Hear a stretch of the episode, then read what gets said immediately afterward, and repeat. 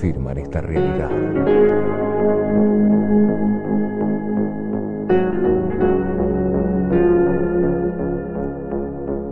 Es pueril creer que vendándose los ojos ante lo desconocido, se suprime lo desconocido.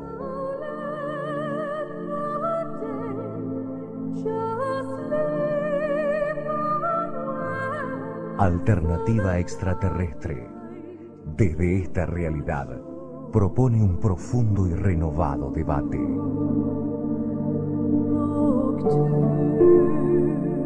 Con los pies en la tierra, con el corazón y la mente abiertos. Alternativa extraterrestre canaliza durante 120 minutos hechos, mitos y comprobaciones que vienen desde más allá de nuestro planeta.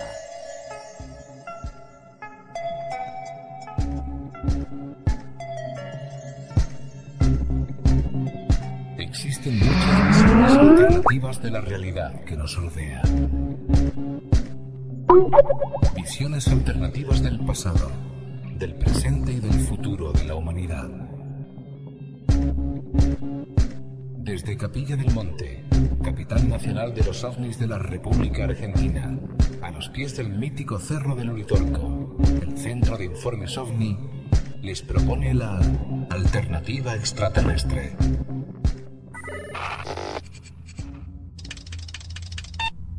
Alternativa extraterrestre. Presenta y dirige Lozmari López. Redacción de noticias Mario Goros Terrazú.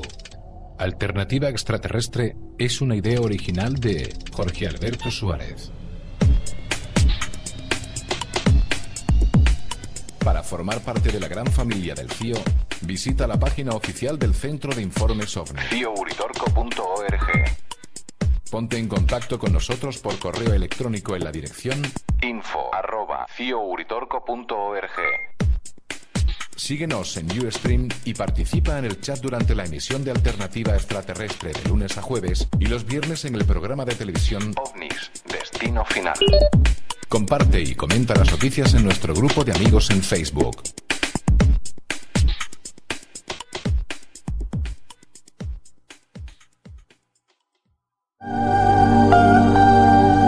Alternativa extraterrestre en vivo, como desde sus comienzos. Una idea de Jorge Suárez. Los domingos a las 21 desde Capilla del Monte. Noticias, debates, invitados. Alternativa extraterrestre. Órgano de difusión del Centro de Informes OVNI-CIO. Para desmistificar el tema OVNI. Domingo, 21 horas, radiomaspilar.com.ar. Siempre más. Muy bien, muy bien, aquí hemos llegado. Estamos, a ver, haciendo primero que nada las pruebas de este programa que estamos haciendo desde Córdoba. Muy, muy buenas noches. Bienvenidos a esta alternativa extraterrestre. Hoy desde Córdoba, mañana desde cualquier lugar del mundo. Muchísimas gracias eh, todos los amigos que nos han esperado una noche un poco particular, por eso hemos llegado tardecito a nuestro horario que hacemos de 21 a 24 horas, de 7 pm a 10 de la noche hora Colombia. Esta alternativa extraterrestre, órgano de difusión del Centro de Informes OVNI y que trae para ustedes en este compacto de tres horas los domingos, bueno, noticias, voces, eh, esas voces en el recuerdo y también esas voces en el presente de una fascina, de un fascinante tema como es el tema de los ovnis, de ese, es, realmente es un término, es una etiqueta más pero sí también de la realidad extraterrestre. Sean ustedes todos bienvenidos. Hemos llegado con una agite, pero ya les vamos a ir contando un poquito qué ha pasado en el día de hoy porque hemos llegado un poquito tarde. Bienvenidos, muchísimas gracias a todos los que esperaron y se están sumando a esta transmisión hoy domingo en ese inicio de primavera por esta parte del hemisferio de este maravilloso planeta Tierra.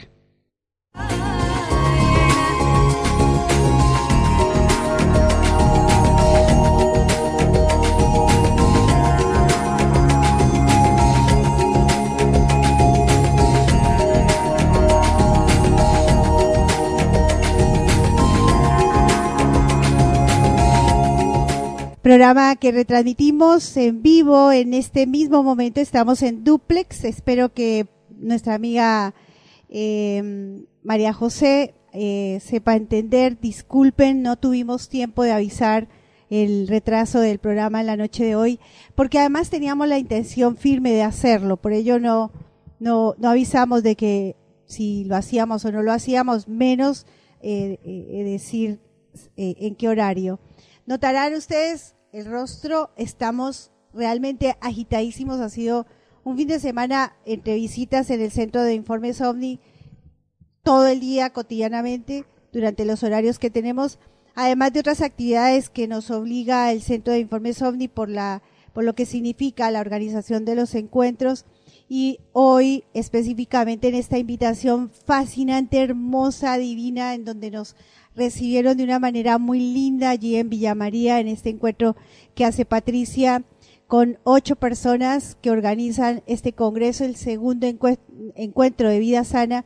Y bueno, fuimos invitados, hicimos nuestra tarea, eh, saben muy bien que tratamos de hacerlo mejor y ha sido eh, más que fructífero, no solamente para las personas que estuvieron presentes, sino para nosotros que todos los días aprendemos en esto de hacer docencia en el tema ovni. Y en esa carrera, eh, también acompañada por Iván Argüello, uno de los expositores del Congreso, vive aquí en Córdoba, decidimos definitivamente hacer el programa aquí. Íbamos a hacerlo en Villa María, pero nos significaba un costo que no estábamos en condiciones y quisimos abrazarnos al hospedaje que nos dan aquí en Córdoba tanta gente. Sé que muchos hubieran querido, pero hoy ha sido el afortunado o, el afectado la familia Rodríguez Díaz, Díaz Rodríguez. Karina Rodríguez y Gustavo Díaz han permitido que esté yo abrazada. Miren por qué hay allá atrás. Arte. Arte ese que acompaña al Centro de Informes OVNI. Y aquí estamos, desde Córdoba, en duplex para la FM Radio Más Pilar de la ciudad de Buenos Aires. En la 88.9 nos están escuchando en duplex. También para la FM Astral que nos escuchan en el diferido un domingo atrás. Y para las radios que nos toman en el diferido y está allí radiomodulada.com. También está eh, Radio FMX, la radio de Soldini. De esto vamos a hablar más adelante. Estuvimos hablando con la directora de la FMX y bueno, hay para contar. Bueno, Martín, eh, si te parece, Ah, bueno, acabo de recibir tu mensaje. Perfecto, Martín. Hagámoslo para el próximo domingo que vamos a estar en nuestras instalaciones con todos los equipos acorde, así que no te preocupes, agradezco lo, lo tuyo. Martín Oliverio iba a acompañarnos en la noche de hoy, pero bueno, se han hecho la conjunción completa y no vamos a, a poder los dos y lo dejamos para el próximo domingo. ¿Quién nos diera esa memoria, esa crónica tan linda? Acerca de los de, de Abeburi y, y, de lo que es eh, los círculos de las cosechas que está ahí para continuar en este en esta charlita con Martín. Eh, de esta manera, un poco agitada, pero llena de mucho para ustedes, ha comenzado esta alternativa extraterrestre desde Córdoba aquí con Karina y, y Gustavo que no van a salir en el programa, me han dicho que no porque no quieren, no están en condiciones, no tienen cara para esta cámara, pero que muy queridos, ustedes saben muy bien, hacen una tarea fantástica con las memorias de Guido Bufo. Ya regresamos, un poquito de música porque les tengo temas, traje los audios, aun cuando no estoy en Capilla del Monte, traje los audios que seguramente están esperando para esta noche y eh, espero sus comentarios, sus saludos allí en el chat que ya vamos a leer.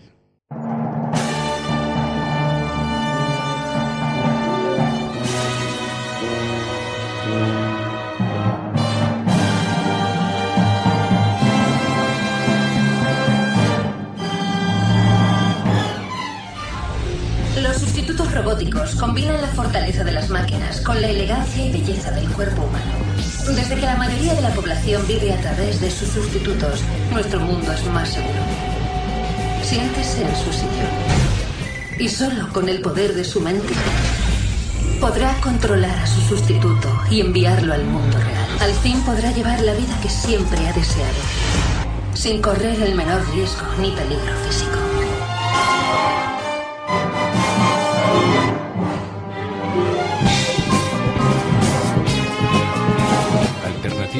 Alternativa extraterrestre. Alternativa extraterrestre original es una idea original de Jorge Alberto Suárez.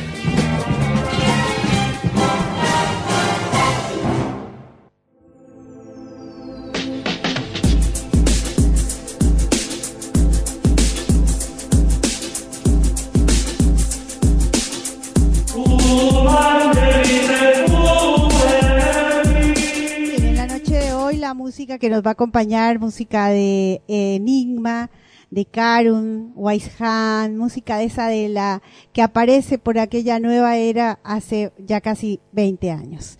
Saludamos a los amigos que están allí en el chat, que no alcanzo a leerlos todos porque se me pasan, repitan, reiteren, o le decía a una amiga que nos encontramos en Villa María y me saludó, me dice, te reconocí ni bien entraste, queríamos escucharte y también estuvieron en la charla de hoy. Nos dice Juan que nos saluda desde Esperanza, Argentina. Gracias Juan, saludos a todos los amigos de esta localidad. Roxana también nuevamente vuelva a encontrarte en este chat. Qué grande eh, encontrar a personas que por ahí se me habían perdido en el camino.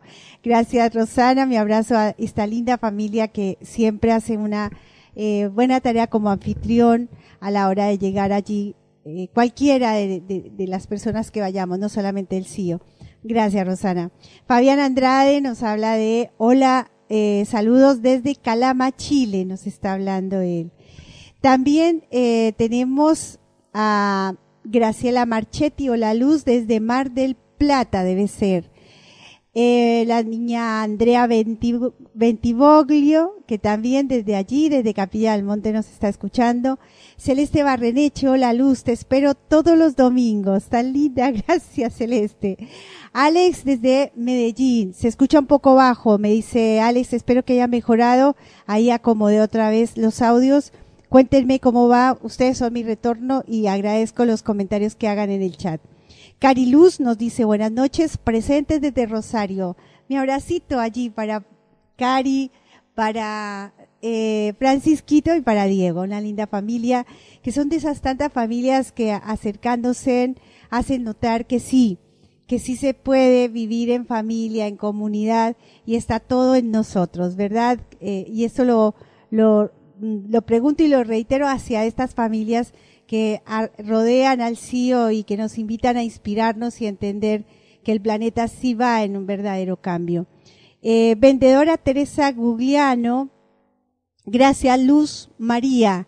Bueno, a ver, eh, vamos a ver si me dice abrazo de luz, me dice eh, Teresa y recuérdame para poder ubicarte. Gracias. Héctor Rubén nos dice buenas noches Luz, el viernes que viene voy a estar por capilla. Bueno Héctor, te, esperamos allí. Hay muchísimas visitas por estos días por capilla. Hay un gran lanzamiento de precios importantes en hospedajes y gastronomía, así que van a tener que aprovechar y acercarse hasta capilla. Que sea ese otro motivo más para que nos visiten en noviembre en nuestro encuentro que realizaremos 3 y 4 de noviembre. Manuel Illich nos dice saludos desde Santa Marta, Colombia. ¡Wow! ¡Qué bueno! ¡Qué lindo! Gracias, Manuel. Bueno, de todas partes del mundo y hoy hablábamos en nuestro encuentro lo maravilloso de poder vivir hoy tantos tiempos juntos, tantos espacios juntos a la misma vez. Creo que tenemos que estar atentos a cómo ese salto cuántico de la cual nos habla la física cuántica la estamos viviendo y la estamos a veces enajenando, no le estamos dando la importancia que eh, ella misma se da por sí sola. Alex se escucha muy bien, me dice, Luz, te seguimos desde Buenos Aires, Esteban Echevarría. Eso nos dice Luz Silverio. Gracias. Y llegué. Acá estamos, comenzando esta alternativa extraterrestre. Y vamos a comenzar para, así también yo me doy tiempo porque algunas cositas tengo que prepararles para ustedes. Quiero comenzar con eh, esto que para nosotros mm, es, un, eh, es una asignatura pendiente hacia ustedes.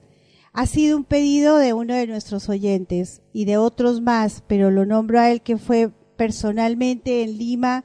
Tuvimos una reunión, charlamos de, de tantas cosas que hacemos y nos decía, qué bueno Luz y ojalá que podamos escuchar las conferencias de, de los congresos que se han hecho en Capilla del Monte.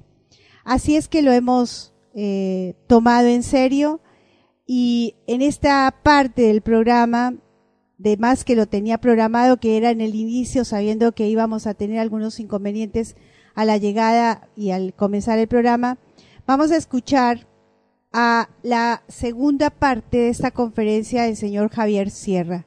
Cada conferencia y cada día me doy cuenta que es así.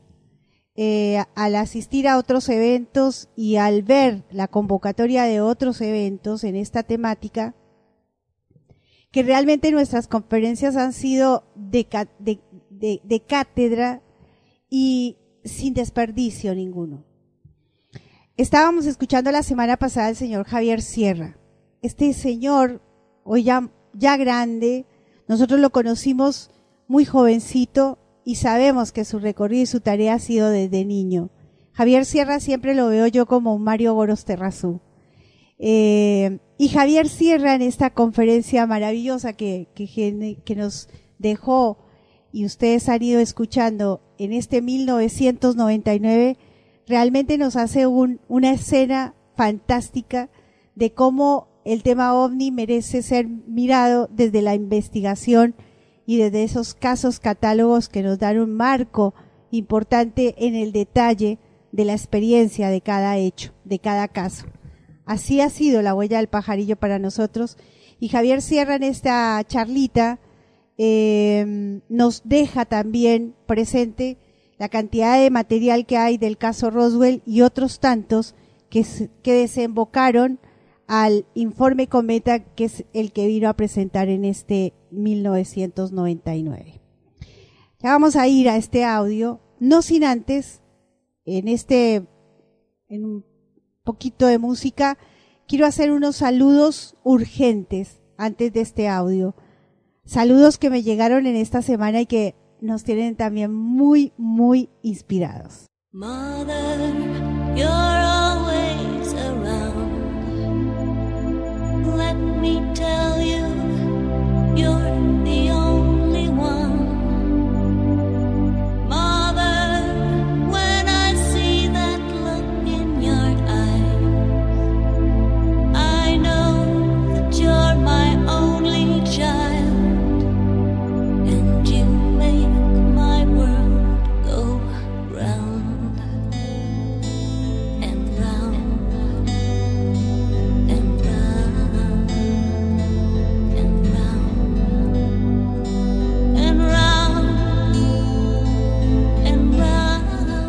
Quienes nos están siguiendo aquí desde el Facebook eh, pueden estar ya eh, observando la tapa de este libro, el libro secreto de Jesús.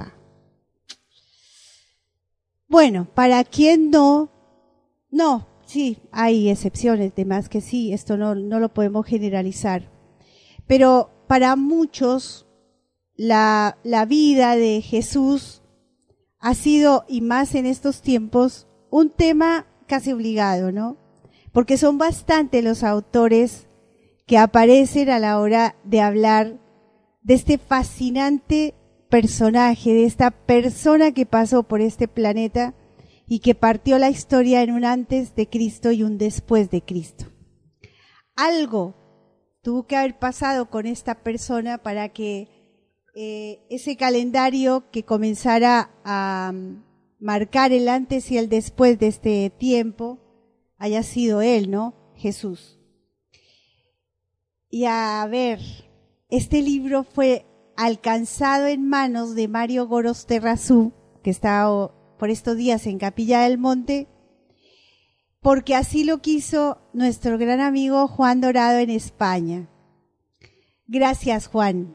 Para nosotros es un texto, un libro que entra a la biblioteca del CIO, que sí vamos a compartir parte de estas letras realizadas por Daniel Meurois, quien es un, él es autor de 36 libros según dice la solapa del libro, algunos bestsellers, auténtico explorador de nuevos campos de conciencia, nos invita constantemente a posar una mirada diferente sobre la pluridimensionalidad de nuestro universo y claro está, sobre nosotros mismos, en el descubrimiento de nuestra verdadera identidad.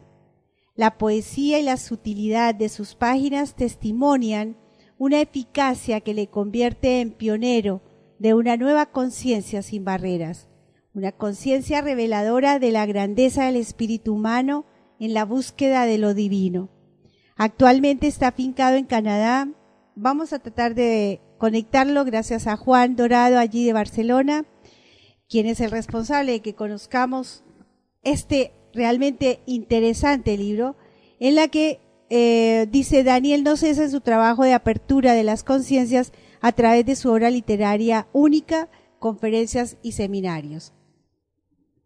Es un tomo en donde el libro secreto de Jesús es una obra conmovedora y revolucionaria que marcará inevitablemente con una piedra blanca el itinerario de todos aquellos que al margen de cualquier iglesia sienten la urgente necesidad de redescubrir la naturaleza original y universal de la huella del Cristo sobre la tierra. Su enseñanza estimulará en cada uno la necesidad vivificante de una verdadera metamorfosis unificadora. Un libro que constituye sin duda el anuncio de la llegada inminente de un nuevo soplo de luz. Yo también tengo la intriga, quiero leerlo, quiero saber de qué me habla eh, Daniel Meurois, la vida desconocida de Jesús según la memoria del tiempo. Ahí se va tejiendo ese 20 Congreso Internacional de Omnilogía, el tiempo del no tiempo. Gracias Juan, gracias Mario por este maravilloso regalo que va para el cielo.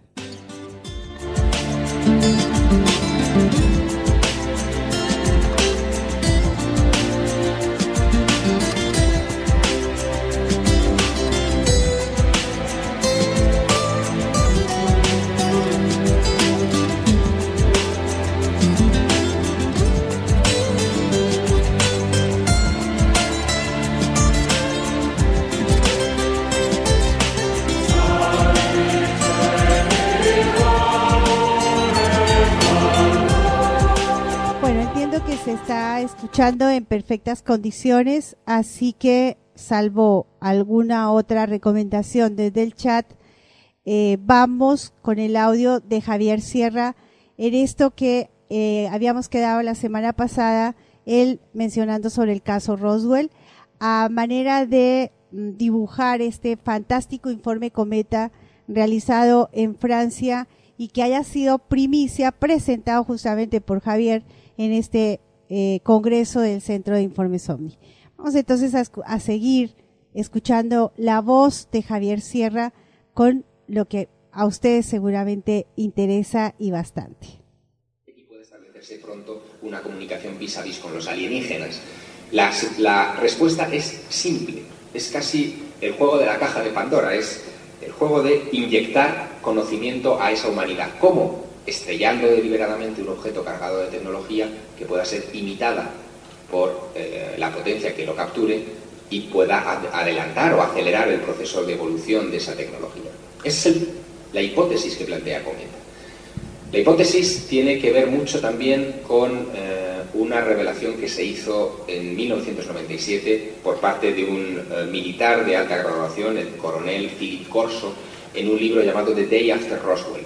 Se publicó eh, justo en los días del 50 aniversario del caso Roswell, el coronel Corso, hombre de confianza de Eisenhower, hombre de los servicios de inteligencia, eh, en ese libro apuesta porque mm, la Fuerza Aérea de los Estados Unidos capturó un platillo volante extraterrestre realmente en julio del 47 y estuvo sacando de él tecnología punta. Todo lo que son los modernos microprocesadores electrónicos, el chip de silicio y otros muchos avances como los haces láser, etcétera, se desarrollarían a partir de la tecnología Roswell, del OVNI de Roswell. Sea eso cierto o no, lo que es indudable es que muchos de esos avances tecnológicos de los que hoy disfrutamos sí que se desarrollaron en Nuevo México después de la Segunda Guerra Mundial. ¿Coincidencia o no? El caso es que a Cometa les ha hecho pensar, a los, miembros del informe Cometa, que quizá eh, el caso Roswell sea una inyección de tecnología de otro planeta. Claro, esto es tremendamente, tremendamente sorprendente. Sobre todo, ya digo, leído en un, en un informe militar como este. En, en, el caso Roswell, este es el, el hangar donde eh, estuvo almacenado el, objeto unas horas antes de partir hacia, hacia Wright-Patterson, en Ohio, hacia el cuartel general de la Fuerza Aérea Wright-Patterson. el caso Roswell marca un punto y aparte en la investigación del fenómeno OVNI y en la actitud oficial respecto al fenómeno OVNI. Les decía que antes del caso Roswell, el gobierno de los Estados Unidos había oído hablar de platillos volantes como el resto de ciudadanos del mundo a través de la prensa. Sin embargo, a partir de, ese verano del 47 se crean las primeras comisiones científicas de investigación del fenómeno, se declara el asunto alto secreto y mm, comienza a trabajarse en una serie de proyectos encadenados eh, de alto secreto militar que solo años después hemos sido conscientes de su alcance. Proyectos que recibieron nombres como SIN, Grudge, eh, Blue Book, Libro Azul, em, han pasado ya a formar parte de la, historia del fenómeno OVNI, pero todos ellos parten de este incidente. Es más, la política del secreto, iniciada en Estados Unidos en 1947, será la que imperará en el resto de países de su órbita, incluyendo los países europeos, eh, a partir de fechas posteriores. 1991 comienza a cambiar un poco esta situación, aparecen varios libros relacionados con el incidente Roswell, varios testigos de aquella época, ya ancianos venerables, comienzan a hablar de sus experiencias, de cómo fueron amenazados por personal militar eh, que eh, les amenazó de muerte eh, si pretendían revelar cualquier detalle sobre lo que ellos vivieron en aquella época. Y mm, se prepara un caldo de cultivo interesante que culmina con una petición por parte de un senador eh, norteamericano, eh, representante del Estado de Nuevo México, que exige al gobierno que se aclare la situación eh, de lo que ocurrió allí hace tantos años.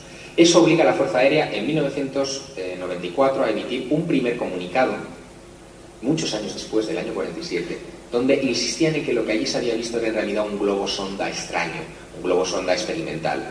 Después emiten otro informe mm, en 1997 donde eh, era una especie de guía telefónica, donde todo el propósito del, gobierno de los Estados Unidos era decir que, bueno, que aquello había sido un globo experimental y que cuando había testigos que hablaban de humanoides que habían visto cerca del ovni siniestrado, en realidad se referían a unos maniquíes, unos dummies, o dummies, son unos maniquíes de prueba, los habrán visto ustedes en los ensayos de los coches cuando los estrellan contra las paredes, esos monigotes que van dentro de, los coches, esos son los dummies.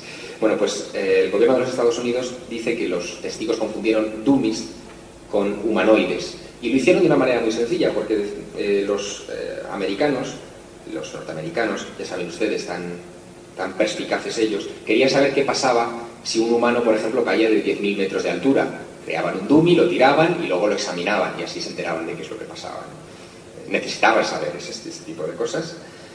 Y esos ensayos con dummies se realizaron a partir de 1954, es decir, muchos años después del año 47, lo que no ha sido impedimento para que ellos traten de asimilar un caso a otro. Esta es la zona de White Sands, cerca de eh, la zona de Roswell, donde se hicieron muchos de esos experimentos aeronáuticos durante los años 50. Y esta es una secuencia no demasiado asquerosa, de eh, la filmación que en 1995 surgió eh, y que se atribuyó al caso Roswell. Ese es otro incidente que Cometa analiza eh, parcialmente en este informe hecho público hace unos meses en Francia. Dicen que la película de las autopsias aparece justo en un momento delicadísimo de la controversia Roswell, En 1995 faltaban solo dos años para que se cumplieran los 50 años del caso Roswell y que se pusiera en circulación eh, por ley la información secreta sobre este incidente de manera automática. En el año 95 aparece esta película, se crea una controversia internacional sobre el caso Roswell, a pesar de que las características del humanoide que aparece en la filmación no coinciden con lo que describieron los testigos en el año 47, los medios de comunicación eh, se lanzaron y etiquetaron esta película como la película del caso Roswell. No hay evidencia de que este documento esté vinculado exactamente al caso Roswell, ni muchísimo menos. Es más, todo el mundo piensa que se trata de una fabricación, de un fraude, aunque no se han descubierto los eh, hombres y mujeres que lo falsificaron y no se han descubierto los medios utilizados para falsificarlo, todo el mundo piensa que se trata de un fraude. El agente de Cometa también, del informe Cometa, piensa que se trata de un fraude destinado a desviar la atención pública sobre esta película del caso Roswell, que la gente identificara la película del caso Roswell con el caso Roswell y que cuando la gente comenzara a desconfiar de que la película era auténtica, desconfiaran automáticamente también, es pura psicología, del propio caso Roswell del año 47, cuando ambas cosas probablemente no tengan nada que ver. Esa reflexión, que es una reflexión que públicamente ya eh, se hizo en el año 95, yo mismo la publiqué en la revista Año Cero, en aquella época trabajaba, como decía antes Jorge en mi presentación, en la revista Año Cero, recibe ahora cierta confirmación en este análisis militar eh, francés de lo que pudo haber sido el incidente de Roswell. Realmente interesante.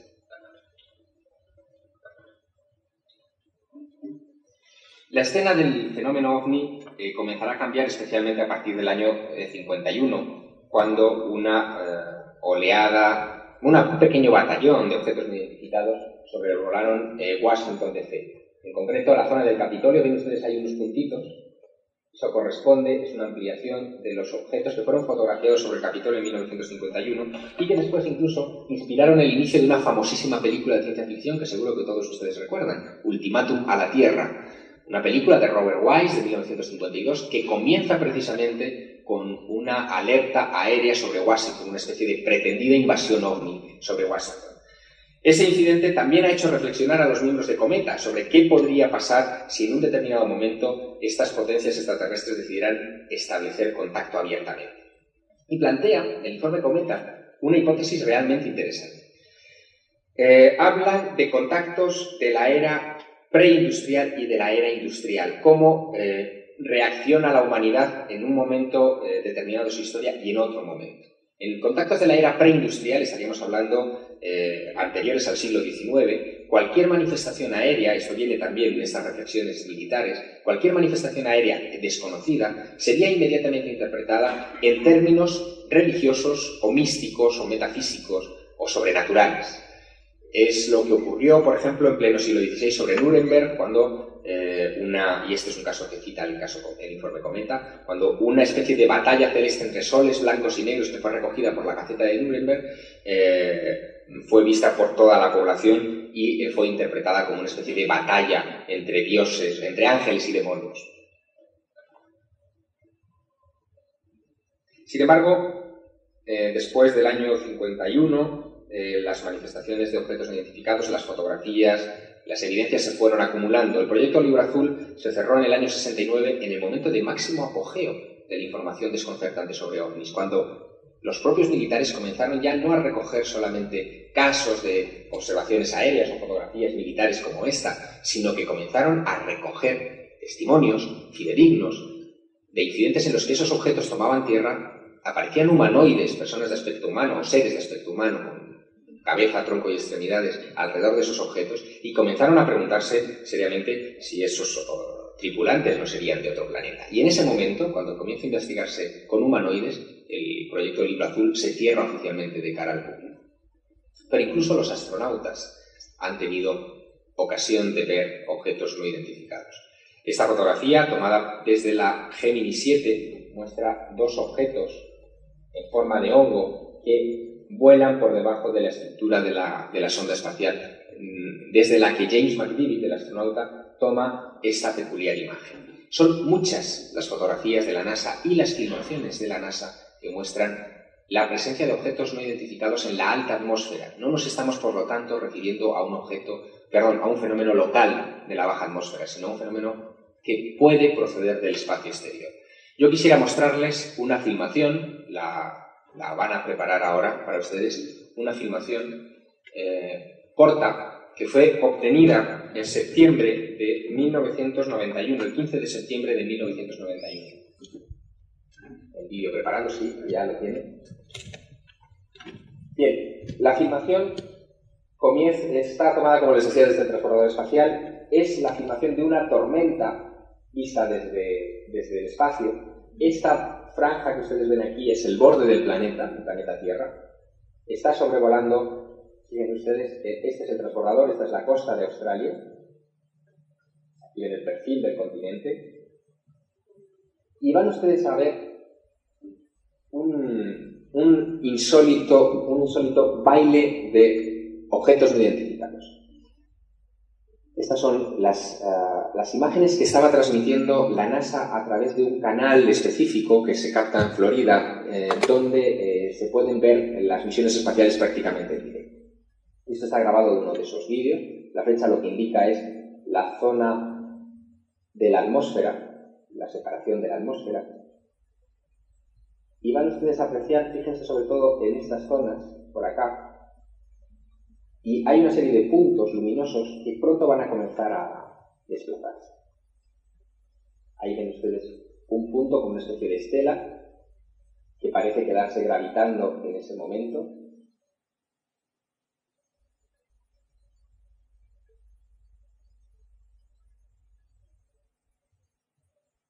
Es una afirmación, como ustedes pueden imaginar, sin trampa ni cartón. Aquí se trata de un una película de la NASA, una película oficial de la NASA, y justo en el lugar que marca ahora la circunferencia, después lo veremos ampliado, van ustedes a ver salir una especie, ¿lo ven ustedes?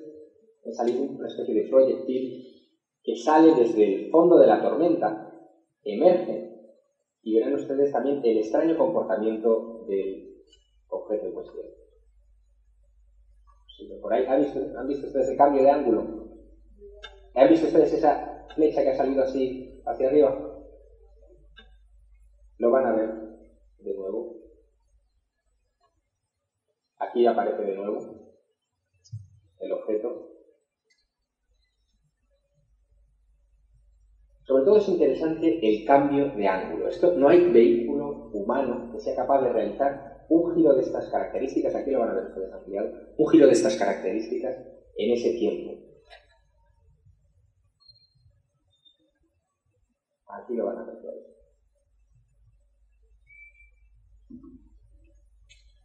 ¿Lo han visto? Bien, es suficiente.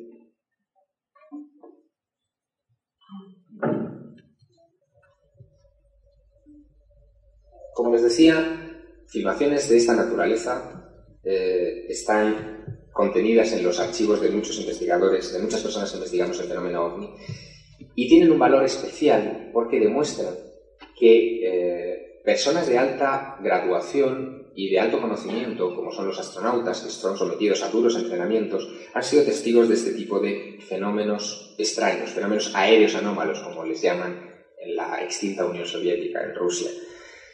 Em, ahora bien, ¿cómo se comporta este fenómeno? ¿Cómo se investiga en Europa el asunto de los ovnis eh, en estos momentos? En España eh, es un organismo, en concreto el Mando Operativo Aéreo, eh, con sede en la base militar de Torrejón de Ardoz, cerca de Madrid, el que se encarga de recoger toda la información ovni que se ha generado durante estos últimos años en España.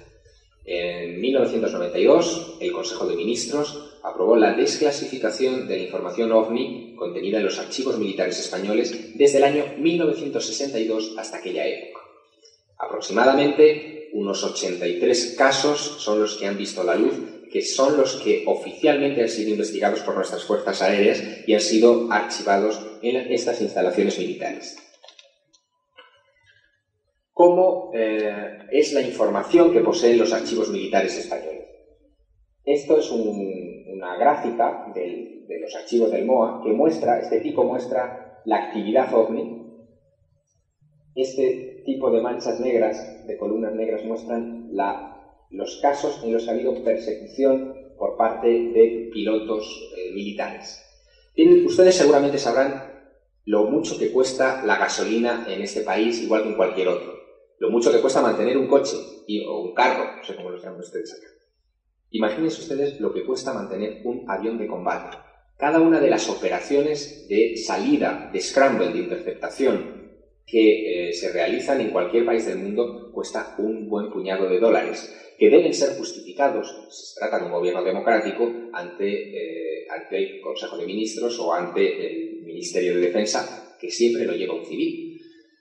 Esto no ha sido así, evidentemente, en el caso español, yo creo que en ningún caso de ningún país donde eh, ese tipo de operaciones se han mantenido siempre al margen de la opinión pública. ¿Hay algunas diapositivas? Pero yo les quería mostrar cómo es un expediente clásico, un expediente tipo OVNI en España, de investigación militar. Todos los expedientes OVNI desclasificados en, el país eh, vienen antecedidos de un informe que puede tener una, dos, tres o cuatro páginas, hasta un máximo de cuatro, donde aparece, vamos a ver si podemos enfocar.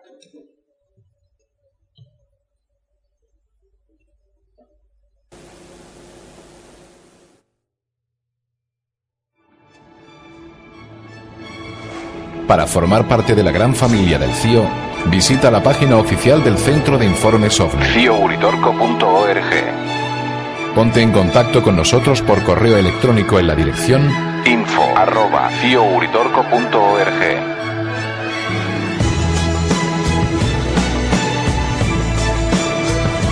Síguenos en Ustream y participa en el chat durante la emisión de Alternativa Extraterrestre de lunes a jueves y los viernes en el programa de televisión OVNIS, Destino Final.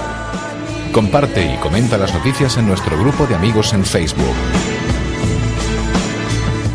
¿Y si el proyecto SETI interceptara una transmisión de otro mundo? ¿Qué pasaría a continuación?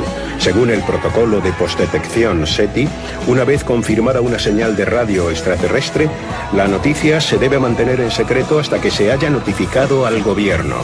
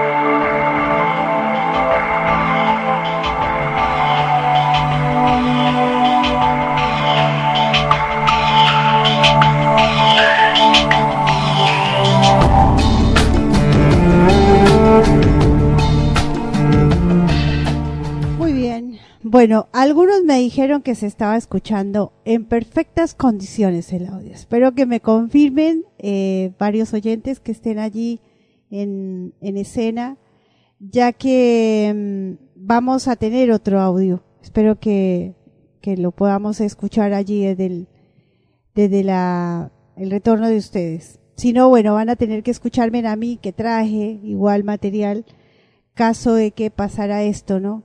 Eh, al cambiar de equipo, eh, nosotros hemos tenido un pequeño accidente con nuestra portátil, entonces, mm, por supuesto, no vamos a poder eh, por un buen tiempo transmitir desde la, desde, la máquina nuestra. Entonces estamos entrando en una máquina nueva y puede ser que algunas cositas no entren. Yo les voy a pedir el favor que mm, nos puedan me puedan indicar. Ah, bueno, ya estoy viendo que se escucha mover tus documentos, pero nada más. Bueno, vamos a ver que, cómo corrijo. Voy a estar atenta a los comentarios de ustedes para el próximo audio. Puede ser simplemente el mismo audio nada más. El próximo sí.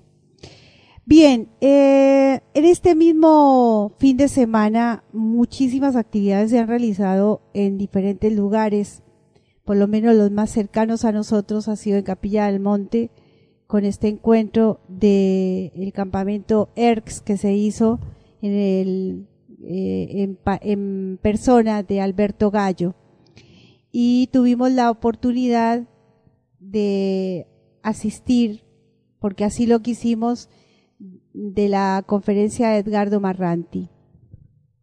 Y nuevamente Edgardo Marranti nos inspira a invitarle, y ya quedó confirmado, para nuestro encuentro del 3 y 4 de noviembre, en el que va a referirse dentro de su experiencia vivida Edgardo Marranti como un contactado anidimensional, en donde el arte nuevamente se pone de manifiesto, pero desde una experiencia muy personal y que lo vincula directamente a esto de los hermanos mayores, como así los nombra él, y nos va a traer sus experiencias y sus pinturas elaboradas hace bastante tiempo acerca de este mundo subterráneo en donde también se expresa él de algún triángulo que está hacia eh, Puerto Madryn y contará algunas experiencias. Una de ellas contó en el evento, pero nos, nos va a hacer un poco más en detalle referido al mundo subterráneo. Parece que no se puede perder este evento, este encuentro, en el que vamos a revisar y derivar en diferentes conceptos que podemos, en el cual podemos desmitificar algunos, algunas etiquetas que se han enmarcado muy a la ligera y que en el cuidado que debemos de tener al expresarnos en esto de la palabra eh, puede ayudar a ir un poquito más allá cercano a la fuente de información justamente en este encuentro que participamos en la tarde de hoy, escuchábamos a Iván Argüello, eh, él es coaching internacional, ustedes lo han tenido en nuestro programa. Y en este, en este evento él manifestaba algo que en el congreso de omnilogía que hiciéramos sobre la gran programación fue expreso y manifiesto. Hay una herramienta que ha mm, sido muy útil a la hora de manipular nuestras mentes. Eh, el ser humano se ha eh, dejado en la pereza y en la vagancia y cualquier palabra la expresa, la interpreta a su bien parecer. Y pareciera que fuera tiempo de revisar por qué sucede ello y así lo manifestaba Iván diciéndonos que el subconsciente eh, toma literalmente, no analiza y no se detiene en la emoción a la hora de pronunciar palabras o frases. Y a veces eso hace que nosotros por mecánica lo tomemos y lo desarrollemos, lo demos por hecho. Y hay eso, eso genera gran problema en la comunicación, en la información. Y sobre todo, en esto de quiénes somos nosotros, qué hacemos en este planeta, qué es, cuáles son los verdaderos eh, puntos a, a revisar en este planeta tan lindo que está tan bien diseñado como nosotros. Este mundo subterráneo tiene la intención de revisar esos conceptos, dejar un poco las etiquetas y caminar desde la historia en este mundo eh, subterráneo, un poco lo que nos decía Héctor Pico acerca de la tierra hueca. No como un pedazo de una bola que pasa y listo, sino que hay adentro tanta vida como la hay aquí afuera. Protuberancias tiene el planeta, pero también adentro tiene agujeritos donde allí podemos seguramente vivir o donde seguramente allí habrá gente viviendo. De todo ello vamos a hablar en este mundo subterráneo y el señor Edgardo Marranti, gran amigo, eh, una persona que por su experiencia habla, no por el de otros, y eso nos da muchísimos elementos a la hora de entender, en este caso, mundo subterráneo, tema en el que nos estamos concentrando por estos días.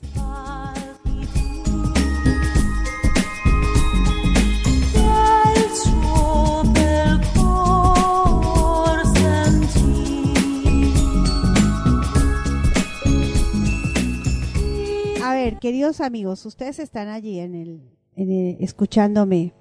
Me han dicho si vieron esos lindos cuadros, es obra de arte aquí de Karina y Gustavo.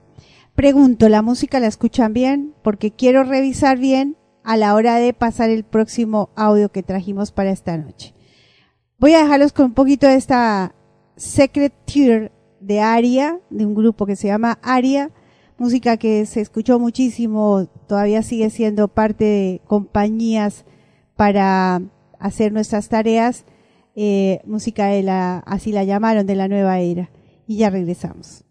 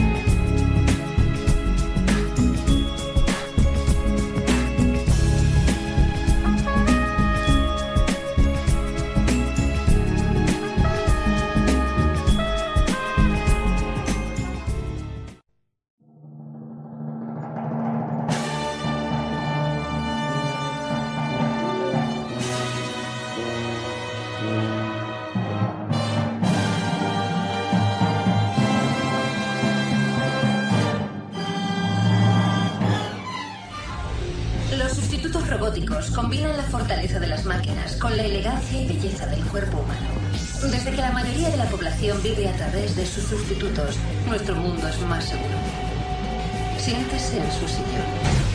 Y solo con el poder de su mente podrá controlar a su sustituto y enviarlo al mundo real. Al fin podrá llevar la vida que siempre ha deseado, sin correr el menor riesgo ni peligro físico.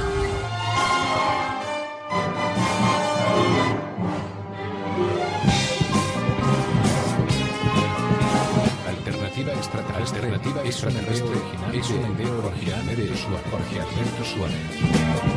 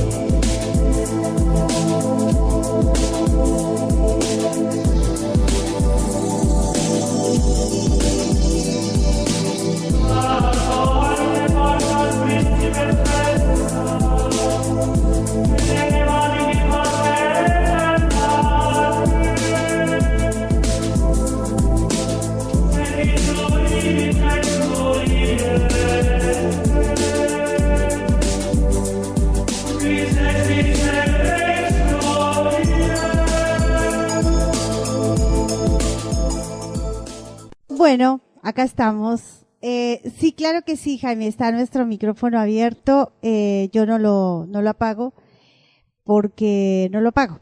Pero no, no sé por qué los audios, eh, yo estoy ahora mm, haciendo algún cambio de cables y no hay manera de que el audio de la música salga para ustedes. Eh, eso me significa que tengo más que hablar.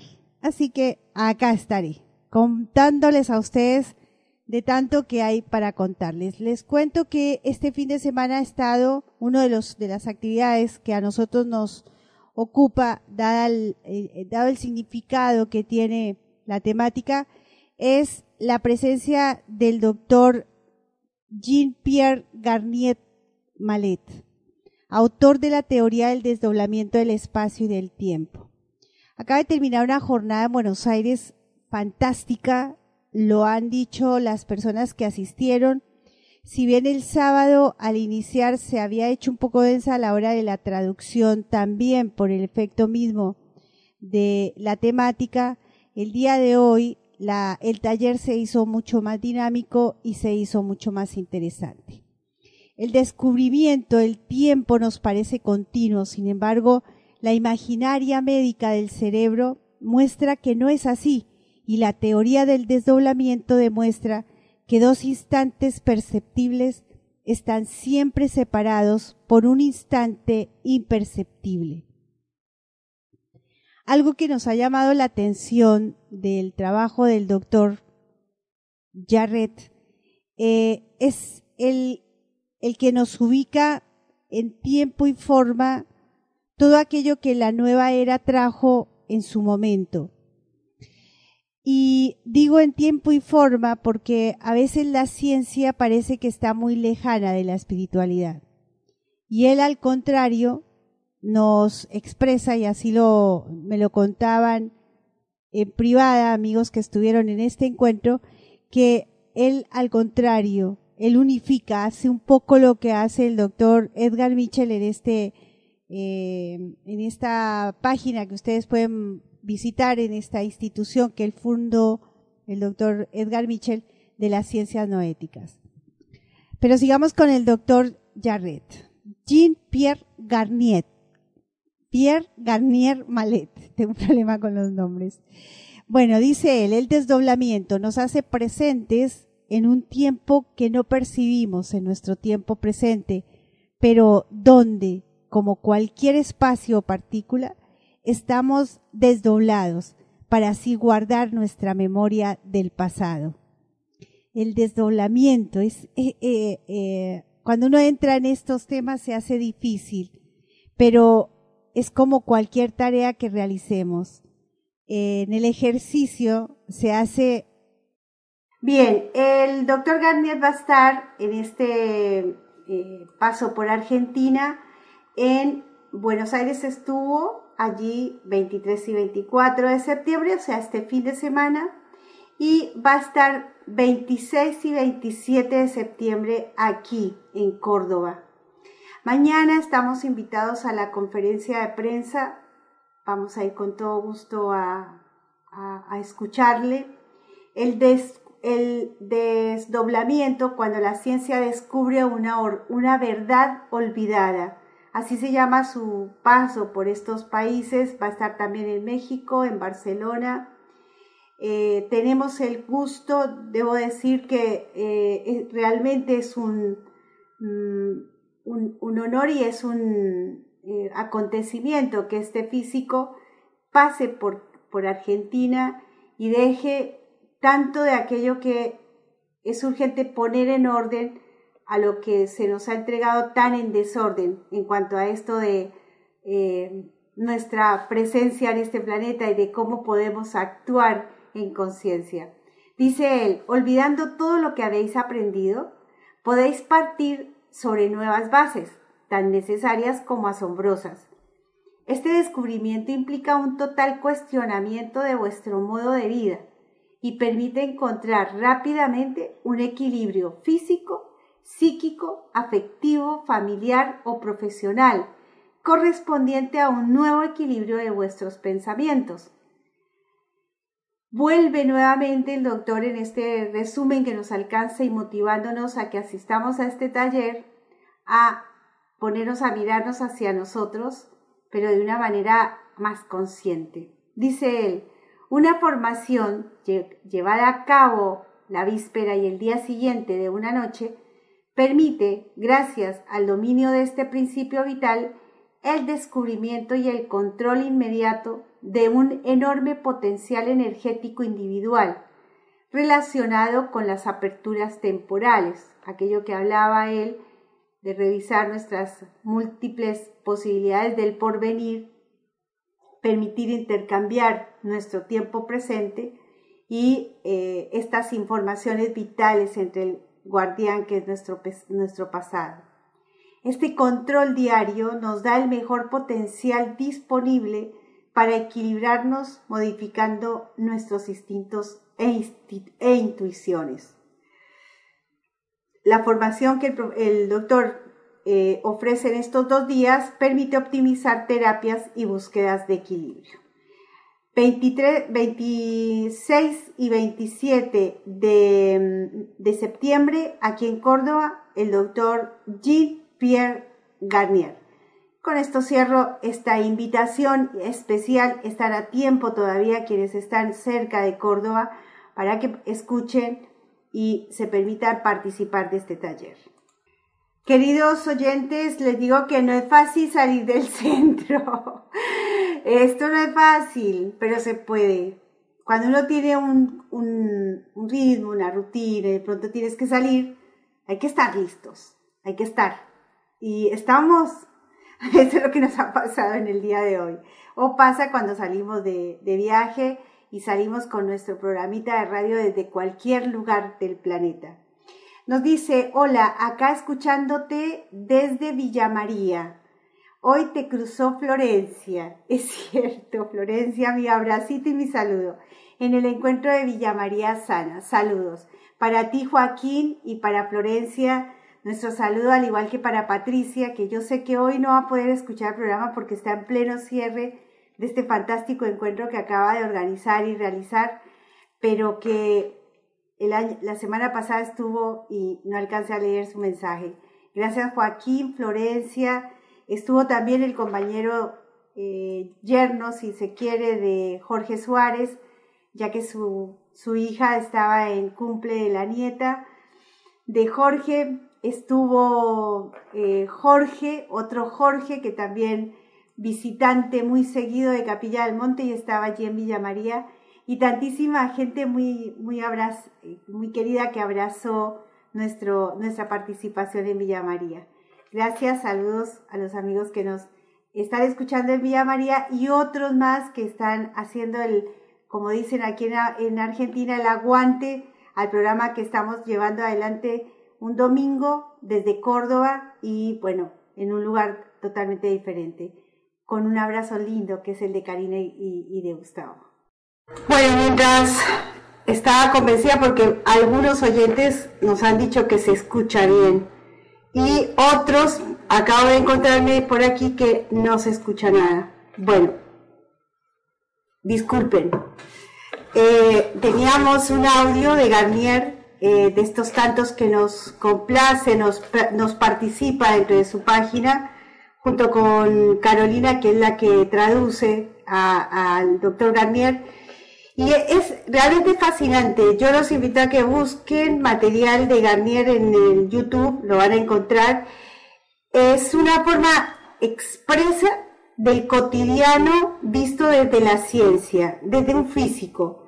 No, no es difícil, pero yo los invito a que lo sigan un poco, vamos a tratar de tenerlo para el Congreso del 2018 y hace a estos acontecimientos que están pasando eh, hoy por hoy en este planeta, ¿no? Y vamos a hablar, aprovechar este impas que tenemos con los audios, logré convencer a uno de los autores de estos libros que en sí son el resultado de las memorias del señor Guido Bufo y que hoy por hoy me parece que es un tema que no podemos descuidar a la hora de entender que hubo un científico que nos dejó evidencia de que sí podemos hacer prevención. Y uno se pregunta, ¿por qué estos temas, por qué este tipo de ciencia, por qué este tipo de personajes no tienen espacio público masivamente hablando? De esto vamos a hablar con nuestro amigo Gustavo Díaz en minutos nada más, pero quiero ponerlos en acto de el tema al cual nos vamos a abocar con, con Gustavo, quien en otras ocasiones lo ha expresado no solamente en el Congreso, sino también en Alternativa Extraterrestre. El sismo de México del 28 de julio de 1957 ha sido tema de actualidad, ¿verdad? Pero es muy extraño que este tema no lo toquemos desde la, desde la esencia, desde lo profundo, desde la ciencia mismo. Conocido el sismo de México y su zona, y su zona circundante, producido el 28 eh, de la actual y las noticias posteriores según las cuales el estado sísmico allí no ha terminado, nos interesamos por establecer contacto con el señor Guido Bufo, de quien ya son bastante conocidos los trabajos acerca de los efectos perturbadores que producen en los péndulos de Foucault que tiene instalados en Villa Leonor de Unquillo los movimientos sísmicos y sus prolegómenos, perdón. La gentileza del señor Bufo se ha traducido no solo en las informaciones que nos ha suministrado, sino en la reproducción de dos gráficos donde se registran las perturbaciones acusadas por los péndulos de su estación experimental de Villa Leonor. Respecto a lo ocurrido en México y unos días antes en nuestras ciudades de Mendoza y de La Rioja, el señor Bufo expresa. En primer término, quiero señalar que notó serias perturbaciones en la marcha normal de mis tres péndulos ya desde el día 6 de julio pasado el registro de las mismas me señalaba grandes variantes que a veces se evidenciaban en movimientos de retroceso hasta, el, hasta de 65 hago durante el curso de una noche. De esto vamos a hablar más eh, detenidamente con Gustavo. Pero este es un comunicado, por lo que estoy entendiendo, del año 57. Pero estas anormalidades se hacen más intensas, graves y persistentes a partir del 22 de julio, en las mediciones efectuadas con nuestro eh, CAP dieron retrocesos de 85 grados en uno de los péndulos, de 14 grados en otro en el término de 3 horas. Durante el día, las anotaciones en el CAP se realizan cada 3 horas regularmente. Durante la noche se dejan los péndulos en funcionamiento y las anotaciones por mi edad las estoy realizando a la mañana siguiente, expresa el señor Guido eh, lo importante es destacar que, como lo indican los registros reproducidos en los gráficos, las perturbaciones mantuvieron su persistencia los días 22, 23 y 24. Los péndulos retrocedieron hasta el hasta 37 grados en la noche del 23 al 24 de julio. Los movimientos sísmicos de La Rioja y Mendoza ocurrieron el 23 a las 23. Y hay una nota del autor que es hecha por Gustavo y Karina dice, el terremoto de México de 1957 también fue llamado el terremoto del Ángel. Sucedió a la madrugada, exactamente a las 2.44 horas eh, local del domingo 28 de julio. Tuvo como epicentro la zona cercana al puerto de Acapulco, con una magnitud de 7.7 grados a 7.9 grados. La zona central fue la más afectada con un saldo de 700 muertos y 2.500 heridos. Nota del autor con quien vamos a compartir algunos conceptos referidos a esto del péndulo, eh, este es el libro, de Guido Bufo, Gustavo Díaz y Karina Rodríguez lo escriben, Guido Bufo y el Templo de la Transformación. Este templo está, o esta capillita, está expuesta aquí en Unquillo.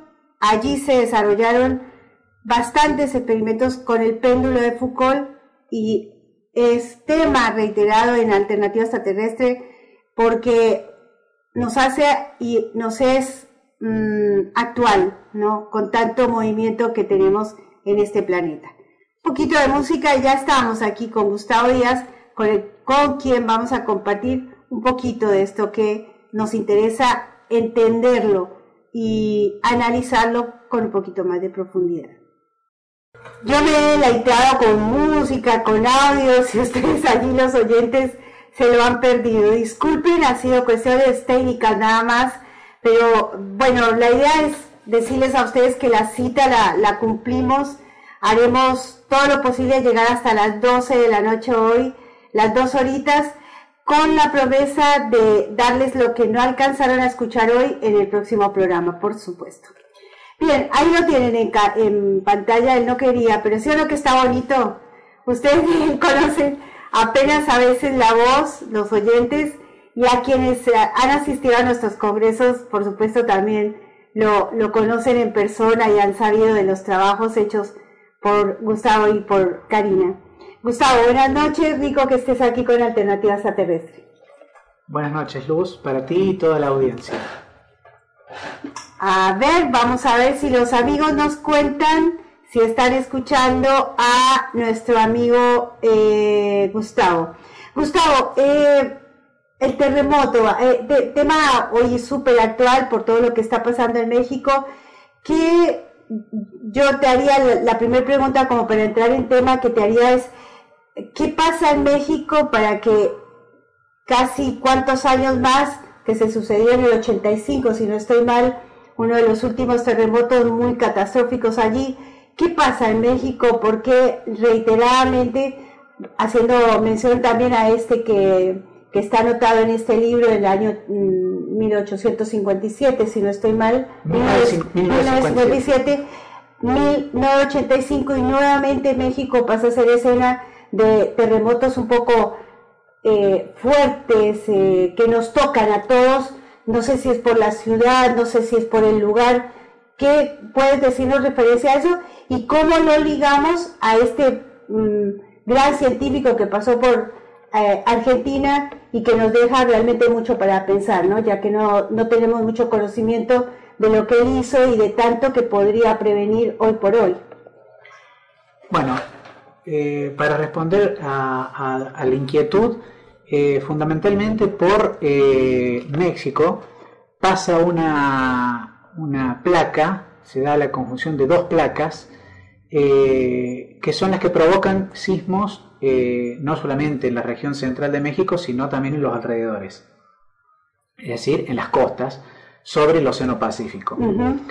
Eh, el hecho de que impacte de, tal magnitud en la zona céntrica es fundamentalmente porque la Ciudad de, México actualmente, anteriormente denominada Distrito Federal, fue construida sobre la antigua Tenochtitlán y eh, era un lago, eh, fundamentalmente un lago que se secó y ha quedado prácticamente la ciudad construida sobre una gelatina de tierra, de barro. Toda la Ciudad de México está exactamente, ahí. Exactamente, exactamente, Entonces, eso, eh, sumado a la actividad volcánica del Popo, hace de que, eh, bueno, mm, sucedan estos hechos que son, mm, la verdad, eh, muy desagradables, fundamentalmente por la circunstancia de que terminan produciendo catástrofes grandes y con mm, una gran cantidad de pérdidas de vidas humanas. Ahora, Gustavo, Gustavo, yo entiendo que al desconocimiento de lo que hemos hecho con el planeta, en donde nos asentamos, eh, el desconocimiento de cuáles son las conformaciones reales físicamente hablando del planeta, hace que a veces inclusive la sociedad más eh, afectada sea la que tiene menos recursos. Seguramente yo pregunto en mi ignorancia, pero también en el entender que hay alguien que maneja este planeta de una manera muy particular, que por qué la gente de élite o la gente, hay una cierta franja en la sociedad que no tiene estos gravísimos problemas eh, a la hora de, que se sucedan terremotos como en, este caso estamos hablando del de México.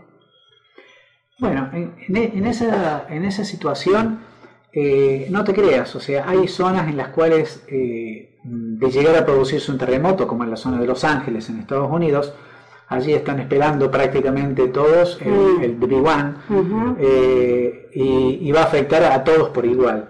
Y, lo mismo sucede en, distrito, en el ex Distrito Federal de México, ah, o sea, no, no es que les toca a unos y a otros no, o les toca, generalmente las zonas eh, más devastadas son aquellas en las cuales los recursos de construcción no son los que deberían de ser para, para una zona en la cual eh, se debería construir en, forma antisísmica, pero eh, afecta a todos por igual, afecta a todos por igual. De la misma manera, por ejemplo, que se puede dar un terremoto en, Armenia, eh, como ya ocurrió, en Italia hace pocos meses atrás, eh, en Haití hace muchos años atrás. O sea, estamos viendo regiones del planeta en donde se producen terremotos de, una magnitud muy, muy grande. No nos olvidemos también los terremotos sucedidos aquí en Chile también, en el país hermano. O sea, no hay una zona en la cual podamos decir estamos a salvo de puede ocurrir en cualquier lugar y, afectar a una amplia zona. Bien, esto un poco para desmitificar aquello que decimos, ay, siempre le toca a los pobres, ¿no? Esto puede ser en cualquier lugar. Saludamos a Mari Larro, que ya está allí en, en audiencia. Espero que me cuenten si el audio de los dos está saliendo lindo. Y eh, otra más, si quieren hacerle preguntas a Gustavo con respecto al tema que estamos haciendo, bueno, este es un muy, muy buen momento. Mari, estamos en la casa de Gustavo y Karina Rodríguez, los autores, los responsables de tener sobre, el, sobre la mesa del debate y sobre todo del conocimiento las memorias de Guido Bufo. Y en ello acabamos de compartir con ustedes una de las páginas de este libro, El péndulo, el templo de la transformación, Guido Bufo y el péndulo de la transformación. Cuéntanos un poquito acerca de esa lectura que acabo de hacer, en el que mencioné, si no estoy mal, una especie de comunicado o recuerdo de lo que se sucedió en ese cercano a ese terremoto de 1957. Bueno, fundamentalmente ya lo hemos dialogado en muchas oportunidades, Luz. Eh, Guido Bufo fue un, anticipado a la época. Eh, cada vez que se suceden terremotos en cualquier parte del planeta, todo el mundo se pregunta lo mismo. ¿Se pueden predecir los sismos? Eh, ¿Se pueden evitar la pérdida de vidas humanas? Y desafortunadamente, todas las respuestas de los científicos de la época actual, la respuesta para ellos es no, no se pueden predecir. Mientras que Guido Buffo, durante la época de los años 40 y 50, llegó a realizar más de 90.000 comprobaciones científicas en donde demostraba fehacientemente que podía predecir terremotos con 24, 48, 72 y hasta incluso 96 horas de anticipación de que se produjese uno en cualquier punto del planeta Tierra. Su porcentaje, su tasa de porcentaje de, efectividad fue superior al 95%. Y eh, desafortunadamente no se le tuvo en cuenta a su sistemática, a la forma en que realizaba las mediciones en la estación tripendular de Villa Leonor de los Quebrachitos. Es más, él, eh, enviando las investigaciones que venía realizando a Italia, a Francia y a los Estados Unidos, logró, por así decirlo, despertar la curiosidad de los norteamericanos y ser uno de los centros invitados para realizar una experiencia con una prueba atómica eh, en el desierto de Nevada en el año 57. ¿Por qué digo esto? Porque Guido Buffo les enviaba información y les decía que él había clasificado los sismos en naturales y en otros artificiales. Los sismos naturales él, él los podía predecir, se anticipaba hasta con 96 horas. Por eso tenía una tasa del 95% de eficacia, de efectividad en anticiparse pero le quedaba un 5% extra y él los denominaba sismos artificiales porque los detectaba en el mismo momento en que se producían los mismos. Estos sismos artificiales eran los que producían las bombas atómicas que eran experiencias realizadas por los norteamericanos, los rusos, los franceses y los australianos. Esto llamó la atención de los norteamericanos y lo invitaron a participar de una experiencia, que fue una prueba subterránea en el desierto de Nevada en el año 57. ¿Qué pasó? ¿Qué sucedió en esa experiencia? Se invitó a todos los eh, centros sismológicos del planeta y a todo aquel eh, centro científico que podía llegar a detectarlo, a este movimiento. Bueno, la cuestión es de que los norteamericanos retrasaron la prueba adredemente, o sea, a propósito, para ver qué centro podía detectarlo. Y la casualidad fue que el único centro, y digo casualidad para ser irónico al respecto, el único centro que detectó la prueba realizada horas mucho más tarde de lo que lo habían previsto y habían enviado por telegrama a cada uno de los centros sismológicos fue la estación tripendular de Villa. Es decir, que a más de 8.000 kilómetros de donde se produjo este movimiento telúrico, producido por una detonación atómica subterránea en el desierto de Nevada, fue la estación tripendular de Villa Leonor. Ningún otro centro fuera de los Estados Unidos detectó este movimiento telúrico producido por esa detonación atómica subterránea. Esto llamó tanto la atención de los norteamericanos que enviaron una comitiva a investigar, a investigar lo que venía realizando Guido Buffo. Fue en ese momento que en su casa desaparecieron prácticamente más de 50 cajas conteniendo información, fotografía e informes de sus investigaciones. ¿A dónde fueron a parar estas investigaciones? Bueno, lo sabemos ya. Lo sabemos ya eh, y, está eh, todo prácticamente aclarado en, el, en Guido Boffo y el Templo de la Transformación. Este libro lo pueden conseguir, eh, yo ya me he confesado ante los autores, no lo he alcanzado a leer todavía, pero es un tratado eh, y pues tú si quieres, Gustavo, ampliar el concepto, es un tratado de lo, de, lo significativo que debería estar planteado en cualquier lugar del planeta hoy. Lo hablábamos con ellos. ¿Cómo es posible que teniendo semejante eh, descubrimiento y forma de poder prevenir, no tengamos esta información un poco más escueta, más presentada, más abierta al público y al, científico. ¿Cuántas cosas podríamos eh, ordenar ¿no? a la hora de tener esta información? En, el caso nuestro eh, se da una situación de impotencia, porque ya lo dijo Guido Buffo y lo dejó plasmado con palabras, y están sus palabras textuales manuscritas eh, en el libro, que él había descubierto algo que podía ser de sumo interés y que podía cambiar el curso de la humanidad, como es el hecho de eh, salvar vidas humanas. Y en cada uno de estos acontecimientos, cuando se producen los, sismos, los terremotos, vemos que se pierden vidas humanas. Y vemos que los científicos no prefieren, eh, por así decirlo, obviar, negar, rechazar, porque es más simple. Es más simple que ponerse a investigar y tratar de por así decirlo, eh, renacer esa eh, metodología que había elaborado Guido Buffo para predecir los sismos. ¿Por qué? Porque lleva mucho tiempo.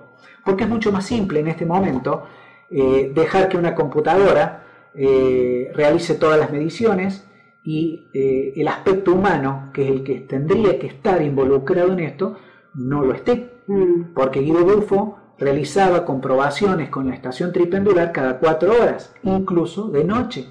Colocando el despertador cada cuatro horas se levantaba, llegaba a la estación tripendular, realizaba las mediciones, las trasladaba al mapa mundi y de esa manera podía hacer un seguimiento.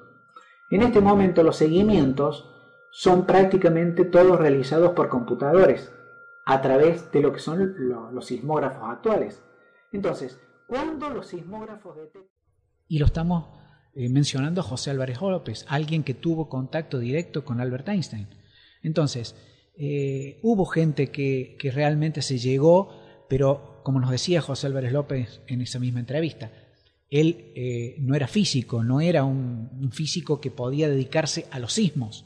Él fue a investigarlo a Guido Bufo como científico, pero aquellos que realmente lo deberían de haber hecho, no lo hicieron.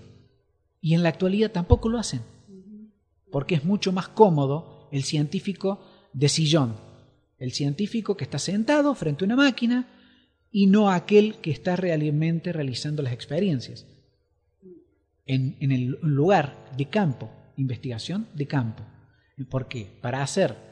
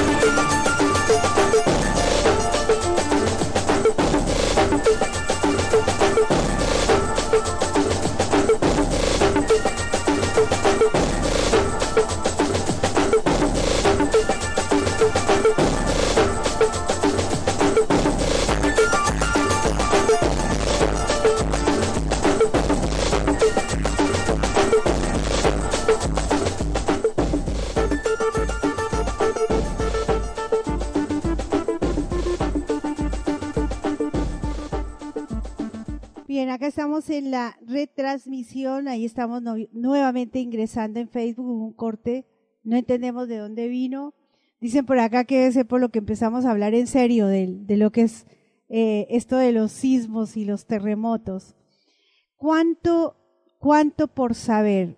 Eh, yo a veces lamento que por estar atenta a tres, cuatro, cinco cosas a la vez, no le preste total atención a lo que me está diciendo Gustavo.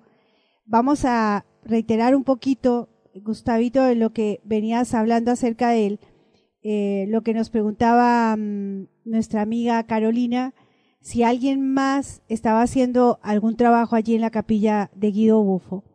Y es que em, cuando uno entiende que fue un trabajo científico realizado con, con esfuerzo y con total em, compromiso de lo que quería como científico Guido Bufo, a uno lo pone a pensar por qué estos trabajos no se han comenzado. Pero mira lo que dice Mary Larrowe. Este relato lo escuché en el último congreso, muy interesante. En mi próxima visita a Capilla procuraré visitar el lugar donde está el templo. Qué bueno, qué bueno Mari, Mari y la idea es que se hagan la llegadita a la capilla de Guido Bufo, porque más que arte y más que una historia de vida, allí hay también un trabajo de ciencia. Gabriel Antonio Simaski nos dice, ¿quedan grabados los programas? ¿Dónde? En YouTube. Bueno, este Alternativa Extraterrestre lo pueden escuchar después eh, descargándolo desde Evox en iTunes o de Mixcloud, allí están todos los programas grabados de Alternativa Extraterrestre, 2603 programas, más de 16.000 horas, hacíamos cuentas hace unos días atrás. Bien, ahí nos pueden encontrar. Gustavo, eh, ah, en FM Astral nos pueden escuchar el próximo domingo también, FM Astral de Capilla del Monte. Gustavito, decíamos, ¿no? Mm, no se han podido seguir estos trabajos allí en, en la capilla de Guido Ufo, pero ¿habrán científicos, la ciencia se estará ocupando de ello y no nos lo hace notar? Nosotros, eh, sinceramente, esperamos eh, que alguien realmente se sienta atraído por esto, porque es de una importancia muy alta eh, el, el, hecho de tratar de preanunciar los terremotos. En su momento a Guido Buffo se lo rechazó. ¿Pero por qué se lo rechazó? Porque él no era un físico recibido en la Universidad Nacional de Córdoba. O sea, eso fue una cuestión, digamos, local. Eh, en Córdoba no se lo aceptaba porque era un, un inmigrante que había venido y con muchos conocimientos había superado la, no solamente la media de esa docta cordobesa, sino también a la docta, digamos, más alta, de la alta alcurnia. Eh, porque él fue el que llegó a Córdoba y en 1910 seleccionó un grupo de personas para conformar un grupo, digamos, eh, de, de, de, tertulias. Y, bueno, el, el, grupo que él había seleccionado eran personalidades tales como eh, Ramón J. Cárcano, Leopoldo Lugones, eh, quien fuera, llegaría a ser su esposa más tarde, Leonora Allende, Octavio Pinto, eh, Deodoro Roca, quien, eh, digamos, ahora próximamente se va a cumplir el centenario de la Revolución Universitaria, eh, y fue uno de, lo, de, los baluartes de esa Revolución Universitaria, o sea, y estamos hablando de ocho años antes de que Deodoro Roca eh, impulsara esto. Entonces, él fue el que concentró a, ese grupo de, de, de, de, grandes cordobeses que después fueron reconocidos a nivel mundial. Y acá en Córdoba se lo rechazó total y absolutamente. Máxime cuando él llegó después, eh, con el paso de los años, y eh, estaba presentando en el diario Los Principios, tenemos la, totalidad de sus investigaciones presentadas en el diario Los Principios, en donde él eh, publicaba sus investigaciones con el péndulo de Foucault. Incluso llegó a publicar dos monografías. Una de ellas está en el primer libro, y próximamente cuando hagamos una, una, va a ir la segunda, la segunda obra de él como, como anexo también, porque es nuestra intención dar a conocer para que alguien se interese en sus investigaciones, alguien continúe con esta labor que él inauguró y que con el tiempo quedó eh, en el olvido, quedó en el olvido, pero un, un olvido hecho a propósito eh, en esta parte del continente, vendríamos a decir. En otras partes no. En otras partes no. Creemos, y, en esto es una percepción personal, que en algún lugar de, de, del mundo eh, se sabe fehacientemente qué es lo que puede estar pasando con los terremotos. Eh, incluso, bueno, hay teorías que hablan acerca de que muchas de las tormentas son artificiales, eh, de la misma manera que hay sismos que son provocados también. Entonces, eh, creemos que hay alguien que está detrás de todo esto. Eh, Guido Buffo publica eh, en el diario Los Principios la influencia, por ejemplo, de los eclipses. Eclipses lunares, eclipses solares, en los péndulos de Foucault. Y mmm, tú sabes, Luz, que el que fue de, por así decirlo, declarado, el que descubrió la influencia de los eclipses sobre los péndulos de Foucault es Maurice Allais, un francés, posteriormente premio Nobel de Economía en Francia. Y Maurice Allais se interesó mucho en las investigaciones de Guido Buffo y continuó las investigaciones de Guido Buffo a instancias de que José Álvarez López le llevó las monografías de Guido Buffo traducidas al francés y se las entregó en mano y Allais continuó las investigaciones de Guido Buffo, pero no lo reconoció a Guido Buffo como el que había descubierto esas inconstancias, esas influencias. No, se las adjudicó él mismo. De la misma manera creemos que en otras partes y en forma muy silenciosa se han continuado con sus investigaciones. Por eso también esa, eh, por así decirlo, eh, manía de ocultar, de no permitir, de, no continuar con las investigaciones de él, porque en algún lugar, en algún lugar seguramente hay alguien que, que conoce qué es lo que está pasando.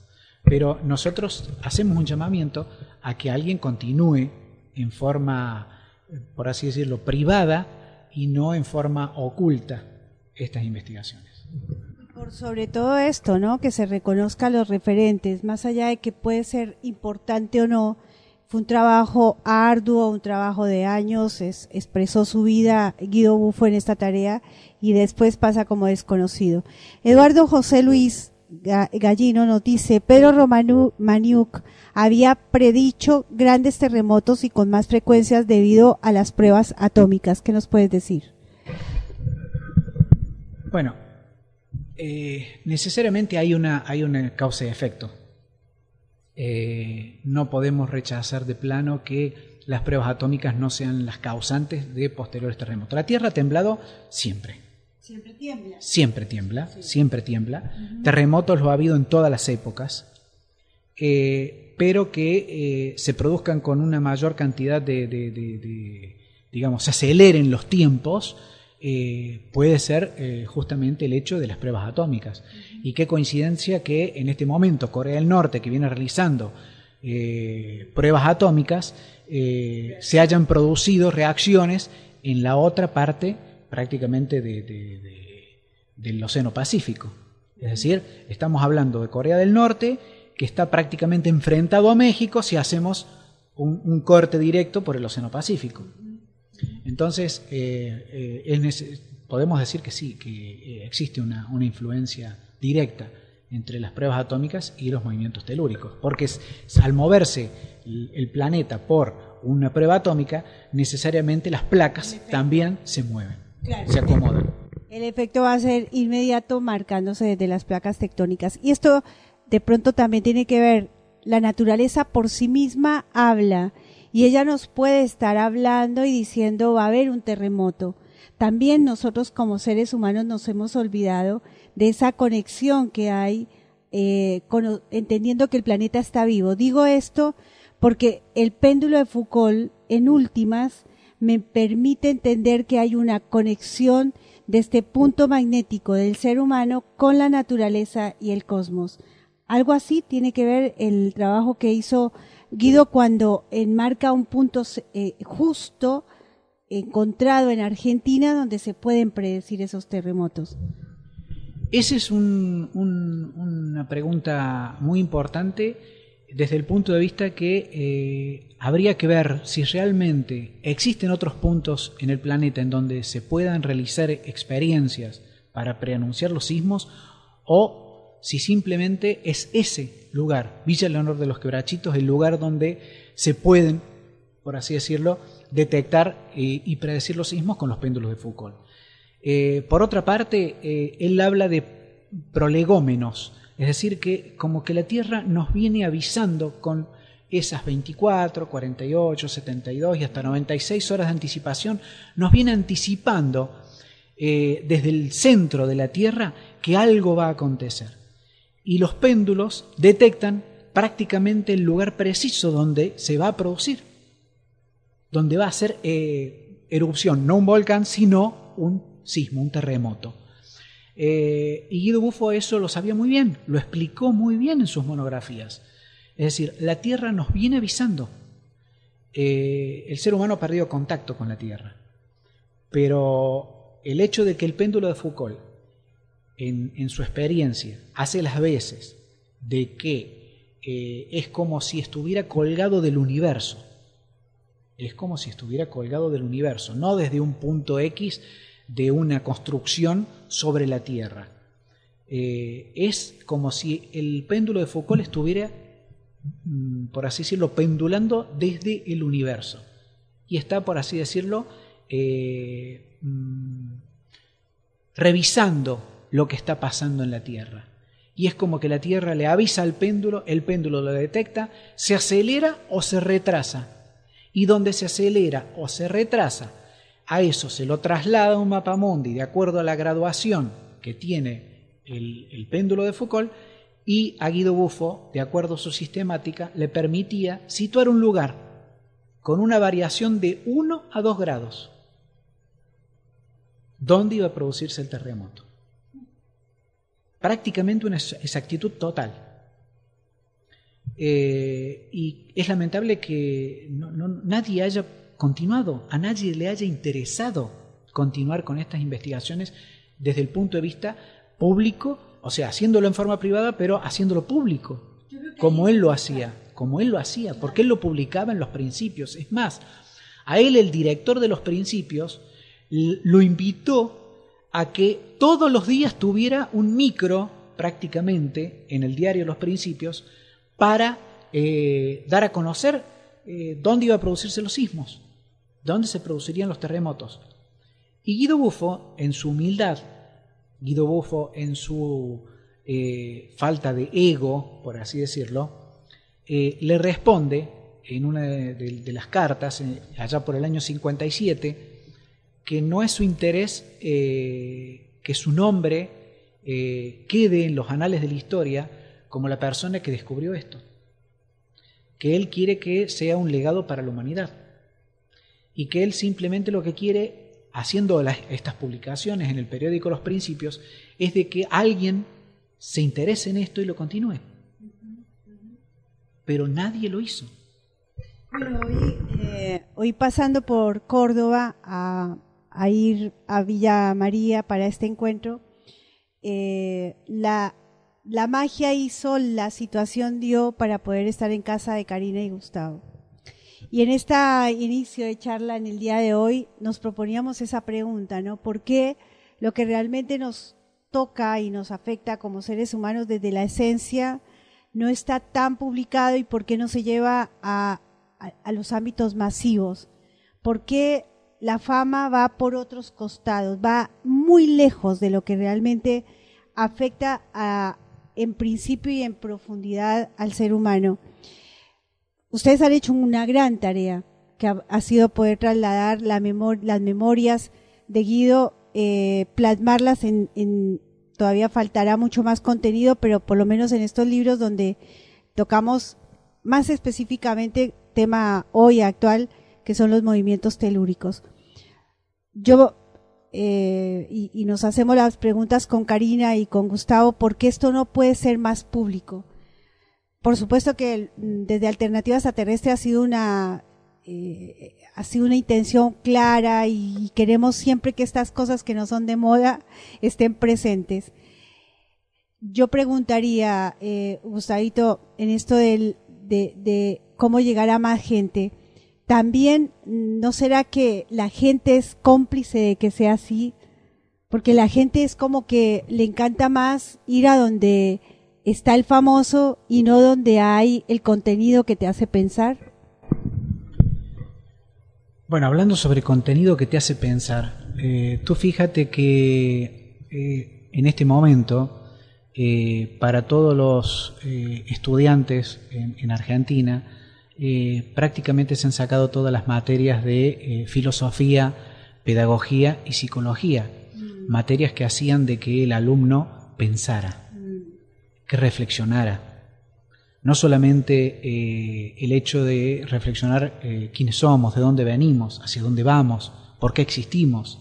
O sea, no solamente el, aspecto filosófico, sino también el metafísico. Mm. y han sido sacados de la currícula materias que hacían de que el alumno eh, no perdiera su tiempo y no se convirtiera en un celu zombie, como están en este momento convertidos muchos. Entonces, eh, ¿por qué? Porque es más fácil dominar eh, a seres no pensantes. Es mucho más simple manejar masas que no deciden, que no se toman decisiones, porque alguien en este momento toma una decisión, y esa decisión puede provocar grandes cambios en el futuro. Eh, y eso lo saben los que controlan, por así decirlo, y nos controlan. Desde el punto de vista de, las eh, investigaciones científicas, también lo vemos desde el punto de vista de la arqueología, eh, lo, podemos observar también a, los antropólogos. Eh, conocemos muchos antropólogos eh, en el exterior que realizan investigación de campo, arqueólogos que hacen investigación de campo. Y acá en Argentina prácticamente nadie puede hacer investigación de campo porque no tiene los fondos para realizarlo. La mayoría de los investigadores que vienen a realizar investigaciones son extranjeros, porque ellos sí tienen fondos. Entonces, eh, es fundamental para aquel que quiera realizar una investigación contar con los fondos necesarios para hacerlo. Eso es fundamental. Pero ¿qué pasa? Eh, todos los gobiernos de, casi todos los países de, nuestro planeta eh, no les interesa. No les interesa eso, simplemente es eso, nada más. entonces, es mucho más simple controlar así a las masas y evitar eh, la reflexión, evitar el pensamiento, evitar eh, la reformulación de nuevas ideas, la formulación de nuevos paradigmas y mm, estos paradigmas llevan a producir grandes cambios, cambios que a mucha gente no le interesa, no le interesa porque eh, ya lo hemos visto, o sea, hay gente que en este momento tienen el control de grandes empresas, de grandes empresas que podrían provocar cambios y quienes las controlan estas empresas son gente buena, tienen hijos, tienen nietos, vuelven a sus casas, eh, eh, le tocan el, cabello al hijo, lo besan, lo abrazan, eh, pero horas antes tomaron la decisión de una decisión económica que provoca que en otra parte del mundo aparezcan 15.000, 20.000, 100.000 pobres nuevos porque son empresas multinacionales, ¿sí? Y no les interesa. No les interesan esas decisiones. O gente que toma la decisión de, por así decirlo, pulverizar nuestra fruta, nuestras verduras, y que eh, terminen provocando enfermedades eh, incurables o muertes inmediatas, como ocurrió hace poco tiempo eh, en Corrientes, con esa niña que comió una mandarina. Entonces, estamos perdiendo eh, nuestro contacto con la tierra, con lo orgánico, con lo natural. ¿Por qué? Por mayor cantidad de dinero. Y el dinero moviliza y hace que esta gente tome decisiones en base a sus bolsillos y no en base al futuro de la humanidad. Es simplemente eso. Sí, hacíamos una reflexión en el inicio de este semestre del 2017 del Centro de Informes OVNI que si no tenemos dinero y si no hay show, esto no va, no funciona. Y a veces, volviendo un poquito a Guido Bufo, ¿qué pasó con Guido Bufo para que haya quedado sepultado en el tiempo? Ustedes que iniciaron una tarea desde el, desde el casi cero para poder traer eh, toda esta temática sobre la mesa y que también sigue quedando en círculos muy cerrados, muy, muy pequeños, ¿por qué Guido Bufo fue ignorado por esta sociedad? Sobre todo la cordobesa que lo tuvo acá como protagonista en primera escena, con, en diarios, en lugares muy específicos. Eh, ¿Qué pasó? ¿Por qué queda en el olvido Guido Bufo? Bueno, Luz, ante esa pregunta son muchas eh, las respuestas que se pueden argumentar. Una de ellas, como ya te mencioné anteriormente, porque él eh, se lo olvida porque no era un científico reconocido, se lo olvida porque era un humanista completo, es decir, abarcaba todas las áreas y en todas las áreas se desempeñaba en forma eh, perfeccionista, excelente. Eh, se había formado en, Italia y en Francia de principios del siglo XX, entonces estamos hablando de que era, eh, nosotros decimos, uno de los últimos humanistas, un genio, un genio porque lo que tocaba prácticamente lo convertía en un descubrimiento nuevo. y abarcó todas las áreas, desde la educación, eh, la arqueología, la arquitectura, el dibujo, la pintura eh, y, las ciencias en forma eh, extraordinaria, en forma extraordinaria. Un, Da Vinci en pleno siglo XX.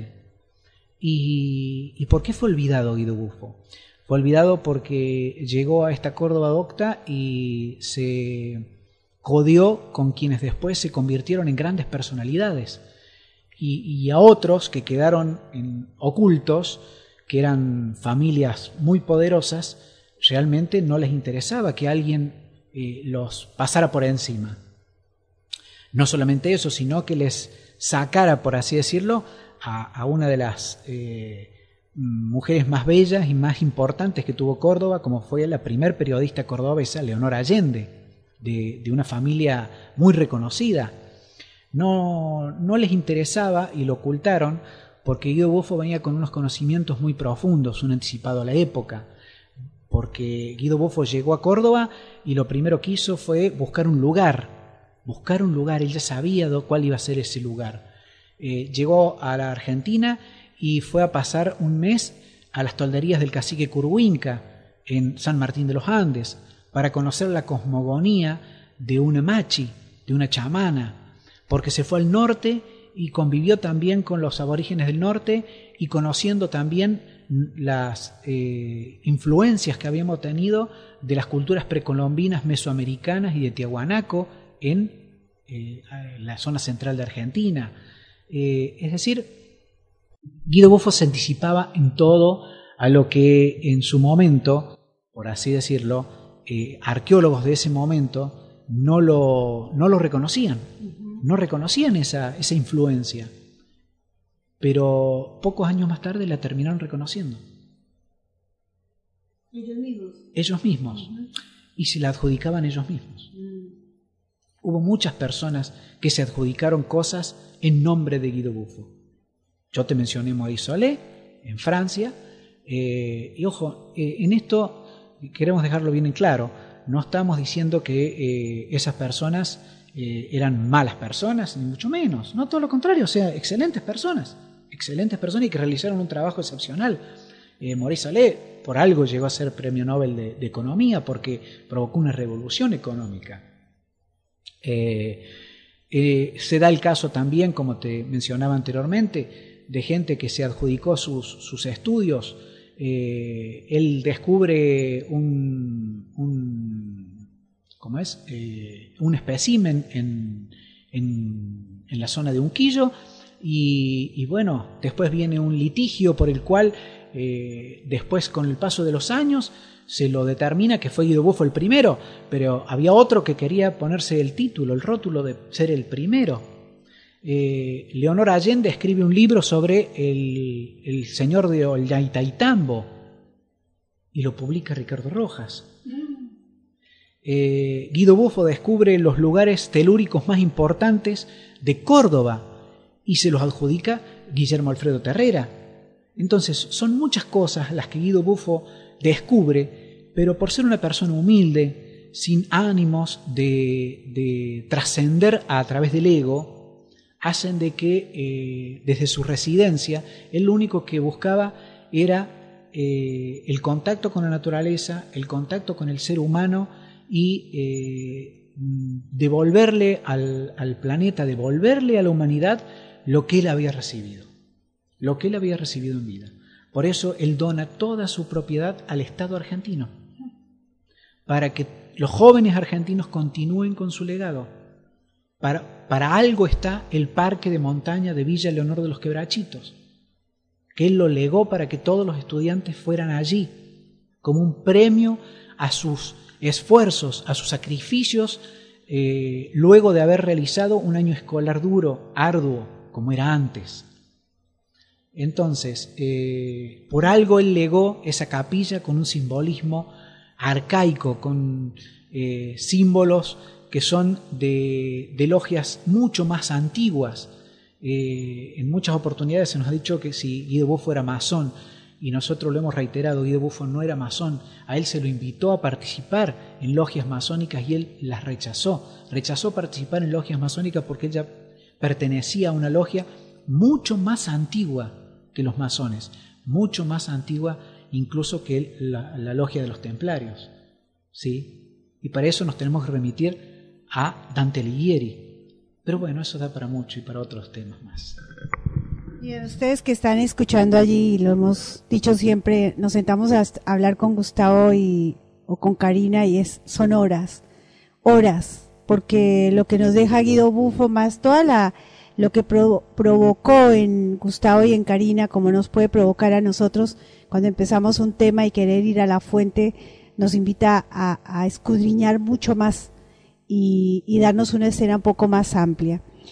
Yo le he dicho a Gustavo que me encantaría que estuviera en, nuestro espacio de, noviembre, porque Mundo Subterráneo tiene mucho. Yo leyendo los sueños de, del libro que ustedes escribieron, el manuscrito de los sueños, eh, él habla de un mundo subterráneo, de sueños que tuvo en, estas eh, míticas o míticas ciudades como la ciudad de Erx. Y lo motivo, pero bueno, a veces los tiempos, ellos son papás, tienen también compromisos laborales y no sabemos si pueden llegar a estar, pero eh, quiero que sepan que realmente Guido Bufo, como bien lo decía Gustavo, como humanista nos da muchos, muchas aristas para integrar a nuestra vida cotidiana.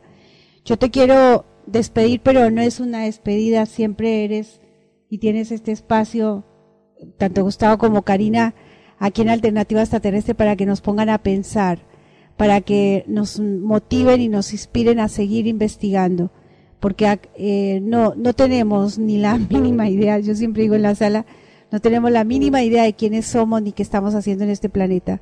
Falta muchísimo todavía por descubrir y mire si no cuando escuchamos textos como los de Guido Bufo.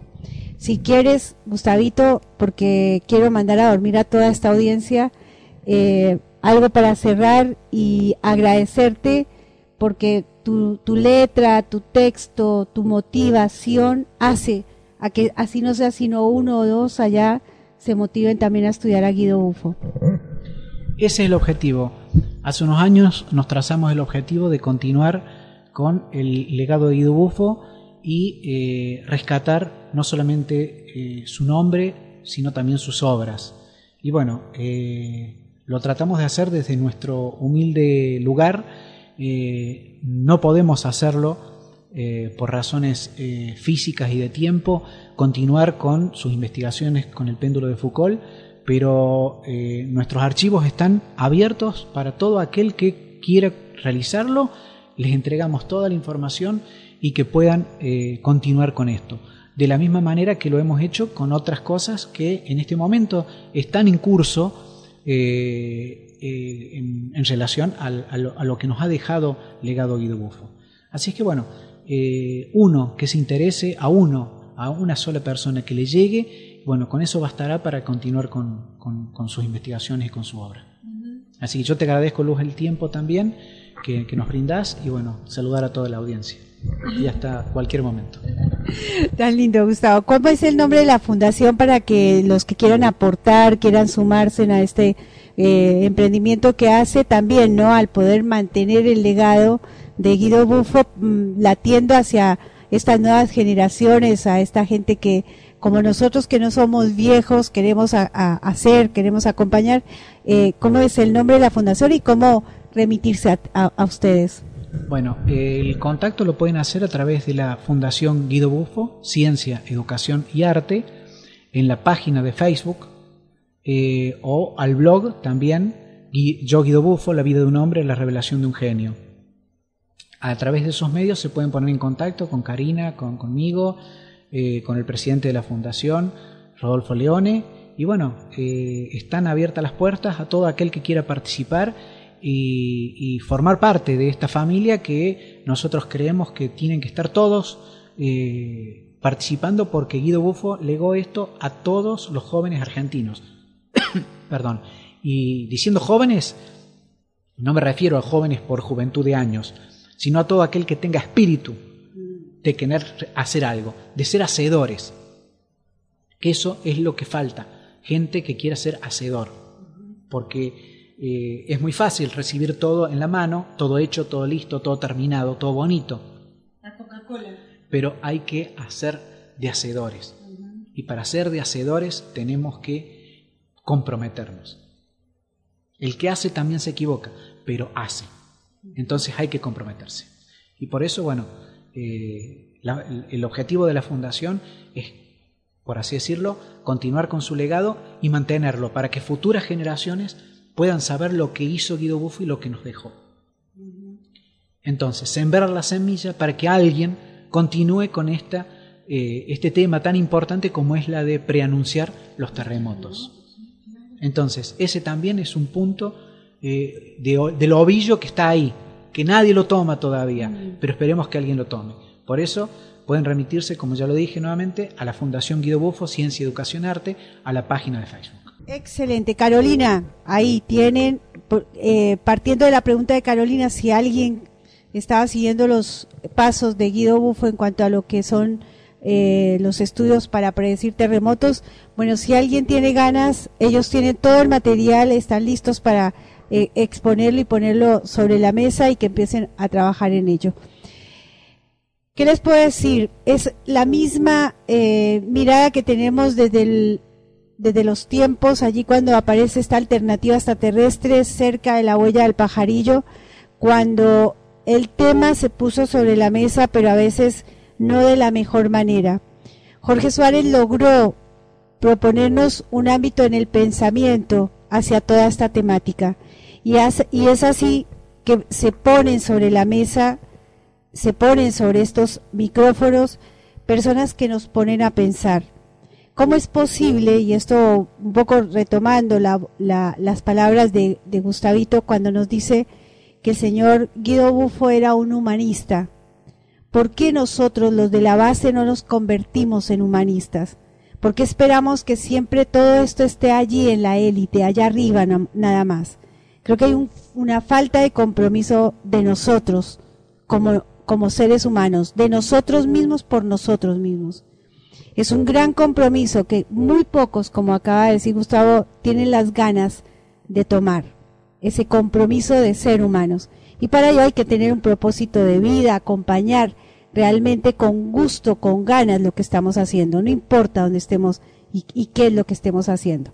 Es un poco lo que nos queda en este programa de hoy, Alternativa Extraterrestre, que vino bien tropezado, tropezado, pero llegamos.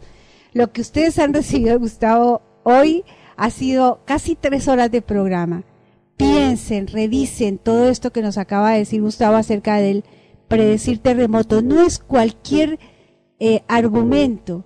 Se pueden predecir terremotos y eso significa mucho que hay, hay un trabajo de ciencia, pero que también hay un trabajo de prevención.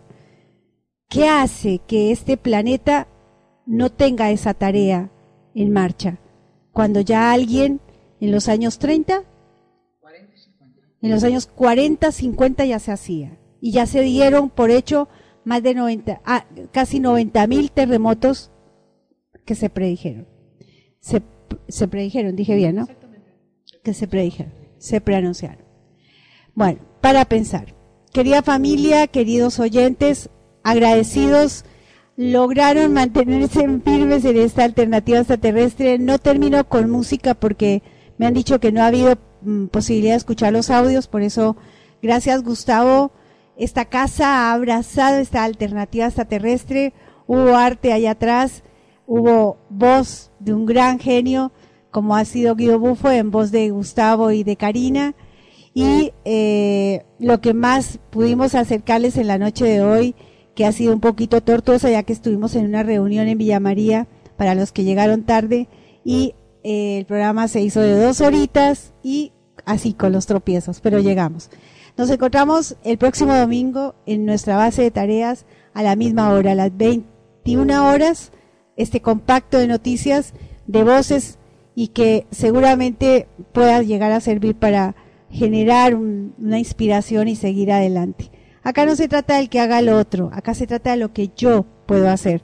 Guido Bufo, como tantos otros que se han quedado en el tiempo y casi en el olvido, han sido personas que han hecho en, conciencia lo que quisieron hacer. Por eso hoy Gustavo y Karina pueden traernos sobre la mesa esta información. De lo contrario, no estaríamos hablando hoy de Guido Bufo.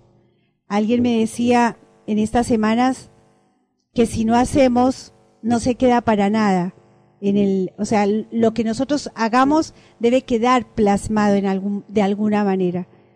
¿Usted se ha preguntado qué está haciendo y qué está dejando plasmado de alguna manera para lo que viene? Todavía hay mucho para hacer. Quiero agradecer infinitamente por todo a ustedes. Buenas noches. Paulina Sainz, gracias.